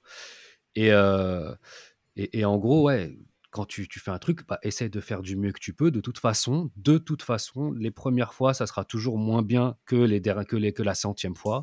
Et puis, c'est comme ça que tu vas apprendre. Maintenant, tu as la valeur, ce qu'on appelle la valeur perçue, qui est très importante. Et voilà, si, dès le début, tu mets pas une valeur perçue claire, bah, tout ton travail derrière, il va, être il va être jugé par rapport à la première valeur perçue qui a été donnée. Euh, je sais pas si c'est clair, mais en gros, si dès le début, tu lui dis, je t'écris un article pour 50 euros, bah, dans la tête de la personne, tu seras toujours euh, un petit qui écrit des petits articles pas trop chers. Tu vois, si tu arrives, tu lui dis, je fais un article à 500 euros, il va te regarder différemment. Et, très souvent, tu vas peut-être me le confirmer, mais on me l'a déjà confirmé, c'est souvent ceux qui te payent le moins cher qui, qui, ne, qui voient le moins la valeur de, de ton travail. Alléluia. Et qui, et qui, en client, te font le plus chier. Oh oui. C'est incroyable, hein. C'est incroyable, ah ça. Hein. C'est un truc de fou. Moi, au début, je facturais, je facturais des petits trucs parce que, bah, pareil, syndrome de mmh. l'imposteur. Mmh. Ouais, mais imagine, la pub Facebook, elle n'est pas bien écrite. Mmh. Oui, mais imagine les Google Ads ou les SEO si ça remonte pas, ou la page de vente, ou les mails, etc. Et puis le jour où j'ai dit, bon, écoute, bah, en fait, non, il va falloir quand même que j'augmente parce que voilà, bah, j'ai augmenté le tarif. Et en fait, je vois, j'ai l'impression limite que j'ai plus de clients. Dans le sens où il m'a payé, mais il me, il me contacte beaucoup moins que les personnes qui me payaient moins cher, donc il me prend moins de temps, donc je suis plus cool. Je, je comprends pas. Hein. Jusqu'à aujourd'hui, j'ai essayé d'analyser. J'ai toujours pas compris la réponse. C'est très simple. Eh ben, euh, c'est exactement la même chose que je te disais pour combien tu es prêt à mettre pour les outils que tu utilises tous les mois. Est-ce que tu, tu te dis, oh là là, 10 euros, c'est déjà trop cher, machin, et du coup, t'es pas dans le bon état d'esprit, t'es en panique et truc, et tu vas toujours rouspéter, ou est-ce que tu dis, ok, je m'en fous, je mets 200 euros, j'ai tout ce dont j'ai besoin, et puis j'avance. C'est pareil pour les gens qui te payent plus cher que le mec qui t'a payé 50 euros. C'est le même état d'esprit. Et c'est pour ça que c'est hyper important de switcher et d'aller plus loin. Moi, je veux plus de gens, euh, enfin, euh, euh, là, clairement, en coaching privé, mes tarifs, j'ai pas de touristes. Et, et, et, et et, c'est très très bien parce que j'ai pas de problème du coup. Et j'ai des gens qui avancent et qui ont des résultats. Oh, quelle magie C'est fou, hein Mais oui. Genre toi, tu penses en gros que c'est le mindset en fait qui est différent, qui fait que euh, les personnes qui sont prêtes à mettre plus d'argent euh, ont un truc différent dans leur manière de penser à voir les choses. Quoi. Oui. Et clairement, ces gens-là, tu les auras pas si t'es pas assez cher. Ouais, c'est sûr, c'est sûr, c'est sûr. Mais pourquoi je te dis je sais pas? Parce que euh, dans mon cas, j'ai déjà eu des clients, le même client, qui, pour une petite prestation, te paye pas très cher, et puis après, tu le fais payer plus cher sur autre chose, et, euh, et le comportement est complètement différent, tu vois? Genre, c'est la même personne. Mais est-ce que lui, il n'a pas euh, changé sa façon de faire? C'est pas les mêmes enjeux C'est pas. Je sais pas, je sais pas, je sais pas, je sais pas. Après, euh, je pense. Recontextualiser, parce que c'est pas en même temps. Il t'a pas demandé les deux choses en même temps. Pas, non, non, c'était pas au même au même moment. je suppose qu'il a commencé par te demander le petit truc. non, c'est des prestations avec un an de décalage, ouais. Excuse-moi? Ouais, c'est ça. Donc un an de décalage, t'imagines? Ouais. Moi, j'ai l'impression que je fais un update et que j'avance vachement, genre euh, tous, les, tous les mois, tous les deux mois, j'ai l'impression que j'ai avancé de 28 steps. Je suis pas la même personne maintenant qu'il y a six mois, tu vois. Ouais. Donc, un an, c'est long. Hein. En fait. ouais, Bien sûr. ok. Ok, ok. Bon, en tout cas, merci pour ton temps et toutes ces, ces anecdotes. Encore quelques petites questions et je te libère. Sauf si tu n'as pas envie, on peut rester si tu veux. Vas-y, Karim, vas-y. Euh, dis-moi aujourd'hui, tu es sur quoi? Où est-ce qu'on peut te trouver? S'il y a des gens qui veulent te contacter ou qui veulent euh, voir ce que ton travail, etc. etc. Alors, ben moi, je suis euh, sur pas mal de réseaux sociaux, YouTube, Insta. Alors, vous pouvez morganfévrier.com, mon site. Mon site où c'est moi. Il y a entreprendreauféminin.com. Euh, ce qui est pas mal peut-être, c'est d'aller sur ma chaîne YouTube parce que euh, je fais de la démo euh, de, de, coaching. Alors là, je, je l'ai fait plus en ce moment, mais je reprendrai certainement à la rentrée. Je fais des émissions hebdo en mode de coaching live avec des gens que je connais pas. Donc c'est intéressant de. Super intéressant même. Ça permet de voir sur des, des cas Ouais, des cas concrets de personnes. Euh, bonjour, je m'appelle machin, je fais ça. Ouais, exact. C'est super, c'est super intéressant. Mm. Donc, ouais, donc, c'est lequel le réseau social sur lequel tu es le plus active? Euh... Je sais pas. Euh, sur, euh, en, en, ce moment, peut-être sur Insta, mais c'est pas terrible ce qui est posté sur Insta mais euh, c'est la fille qui se, qui se, tire une balle dans le pied. Non, parce qu'en ce moment, c'est le calendrier de l'avant, donc euh, bon, c'est pas ouf. Mais je vais peut-être. Euh, je vais relancer un peu les, les Reels et les TikTok. J'étais pas mal sur TikTok, j'ai dû arrêter à un moment donné. Comme je vous disais, j'ai eu une petite période un peu où je pouvais plus rien faire. Donc, idéalement, je vais relancer du, du TikTok et donc en parallèle du, YouTube et du Insta parce que je vais réutiliser le contenu. Euh, donc, ouais, tu me disais TikTok, tu allais lancer des réels, etc. Euh, si tu pouvais te donner un conseil à toi-même quand tu as commencé, ce serait quoi?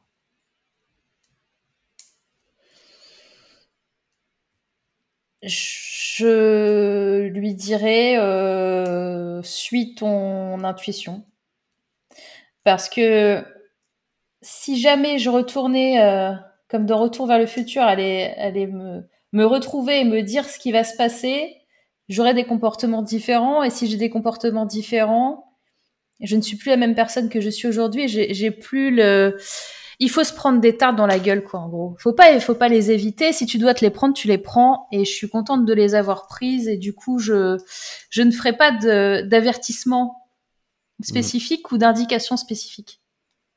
Voilà, tu te dis, voilà, de toute façon, je, dois passer par là pour arriver crois, Crois en ton instinct, vas-y, euh, ça doit, c'est, le chemin qui doit être parcouru, il est comme ça. Ok. Euh, est-ce qu'il y a un livre, ou un film, ou un podcast, ou, autre chose qui a changé ta vie ou qui a changé ta manière de voir les choses? Euh... Typiquement, évidemment, on a dû te le donner 500 fois la semaine de 4 heures. C'est un, c'est un déclic euh, sur, sur les perspectives, le mindset et les possibles, pour moi. donc de Tim Ferriss. Ouais. Euh, contrairement à ce que les gens peuvent penser, euh, je vous invite vraiment à le lire parce que c'est pas, ça veut pas dire euh, travailler 4 heures par semaine. Non. Tim Ferriss est, l'un des gars, je pense, qui travaille le plus au monde sur cette planète. Donc, ce, ce n'est pas du tout, voilà, c'est pas pour travailler 4 heures par semaine. Pour la petite histoire, il avait pris ce titre parce qu'il a fait, fait un, un A/B testing euh, sur sur des titres et c'est celui-là qui, qui fonctionnait le mieux en marketing. Donc c'est vraiment un titre marketing à, fond. Le livre est tellement plus que ça. Euh... ta vision du business en fait. Moi c'était c'est l'impact que, que j'ai eu hein, sur moi. Ouais. Il m'a changé la vision. Enfin il m'a apporté une vision que personne ne nous apporte en fait. C'est ça. N'existait pas. Clairement. C'est vrai que ce film, ce livre il, il est incroyable. Ouais. Euh, après, sur du rapport à l'argent, euh, je te dirais du Napoléon Hill euh, sur comment il s'appelle Réfléchissez, investissez. Voilà. Ça réfléchissez, devenez riche. Réfléchissez, devenez ça, pareil.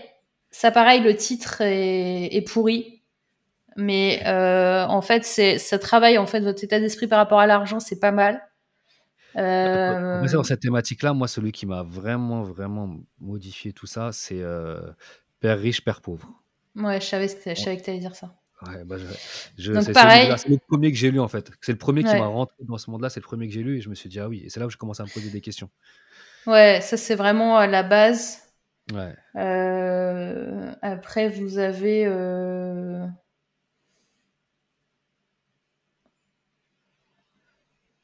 Ouais, enfin, c'est vraiment euh, les, les, basiques, hein, c'est cela. Hein. C'est. Mm. Euh... Euh, c'est déjà pas mal, t'as déjà donné les, les, les, basiques. Continue pas à chercher ta quête, c'était parfait. Moi j'en ai demandé qu'un déjà à la base, ils en ont eu trois pour le, pour le prix d'un. Ok. Parfait. Alors vraiment la dernière chose, alors moi, ce que j'aime, ce que j'aime bien faire, c'est que pour voir qui a écouté jusqu'à maintenant, et là, ça fait quand même un peu plus de deux heures qu'on parle, tu vois. Donc, ouais, mais ils sont franchement ceux qui sont encore là, bravo quoi. Maintenant, c'est les boss. euh, moi, ce que je vais faire, c'est que j'ai un Instagram galère d'entrepreneur. Je vais mettre quand je vais sortir l'épisode une photo de toi, et je vais je vais demander à ceux qui nous ont écoutés jusqu'à maintenant un mot qu'ils vont écrire en commentaire sous ton sous ton nom sous ta photo. Ça arrive souvent qu'il faut que les gens ils le font ou pas? Il y en a, franchement, oui. Hein. Franchement, ouais. Franchement, vous êtes des boss si vous le faites. Parce, que j'ai pas non plus euh, un milliard d'épisodes derrière moi, tu vois. Là, bas là, c'est typiquement c'est le douzième. Mais il y en a qui le font. Et il y en a même qui le font à chaque épisode carrément. Top. Donc si tu devais choisir un, mot, ce serait quoi? Alors ça, c'est le, jeu préféré de mon ami Antoine. Et en général, ils demandent de mettre concombre. Concombre. je veux pas savoir pourquoi. non, non, je déconne, mettez pas ça. Euh, là, on va faire le deuxième niveau. il y aura ta photo avec plein de concombres en dessous. Non, mais t'imagines, c'est horrible. Visualise. Non non. Euh, non, non. Alors, on va pas faire ça. On va mettre euh... Viking. Ah, j'aime bien Viking. Voilà, les guerriers, parce qu'ils sont arrivés jusque-là, c'est qu'ils ont navigué à travers toutes les tempêtes de l'épisode. Voilà. Exactement. exactement. Là, il faut vraiment avoir la foi, tu vois. c'est ça, exactement. ok, super. Bah écoutez, si tu as écouté jusque-là, merci beaucoup. On t'en remercie. Franchement, c'est cool. Euh, je suis sûr que tu as dû kiffer l'épisode, surtout qu'il y a eu beaucoup, beaucoup de, de, de contenu, de valeurs, d'informations ultra pertinentes et importantes qu'en général, tu n'as que quand tu achètes des formations. Donc, pour remercier Morgane de son temps et des conseils qu'elle t'a donnés, tu vas sous la photo de Morgane et tu mets Viking en dessous de sa photo. Merci beaucoup, Morgane. C'était super cool de t'avoir. C'était vraiment un plaisir. Attends, attends, attends. Alors, déjà, si tu es encore là après l'épisode, je te remercie. Sache que cela me fait très très plaisir et j'espère que tu as pu apprendre deux trois choses qui vont t'aider à faire grandir ton business. Et si tu veux améliorer ton web marketing et transformer ton site web en machine de guerre pour attirer des prospects, alors inscris-toi au Jardin Secret. Je t'envoie trois mails par semaine dans lesquels je donne tout ce que j'ai appris dans le web marketing et dans le business ces six dernières années. Le lien est dans la description. Si tu t'inscris, on se dit à très vite dans ta boîte mail. Sinon, rendez-vous dans le prochain podcast avec mon nouvel invité. D'ici là, porte-toi bien et peace. Salut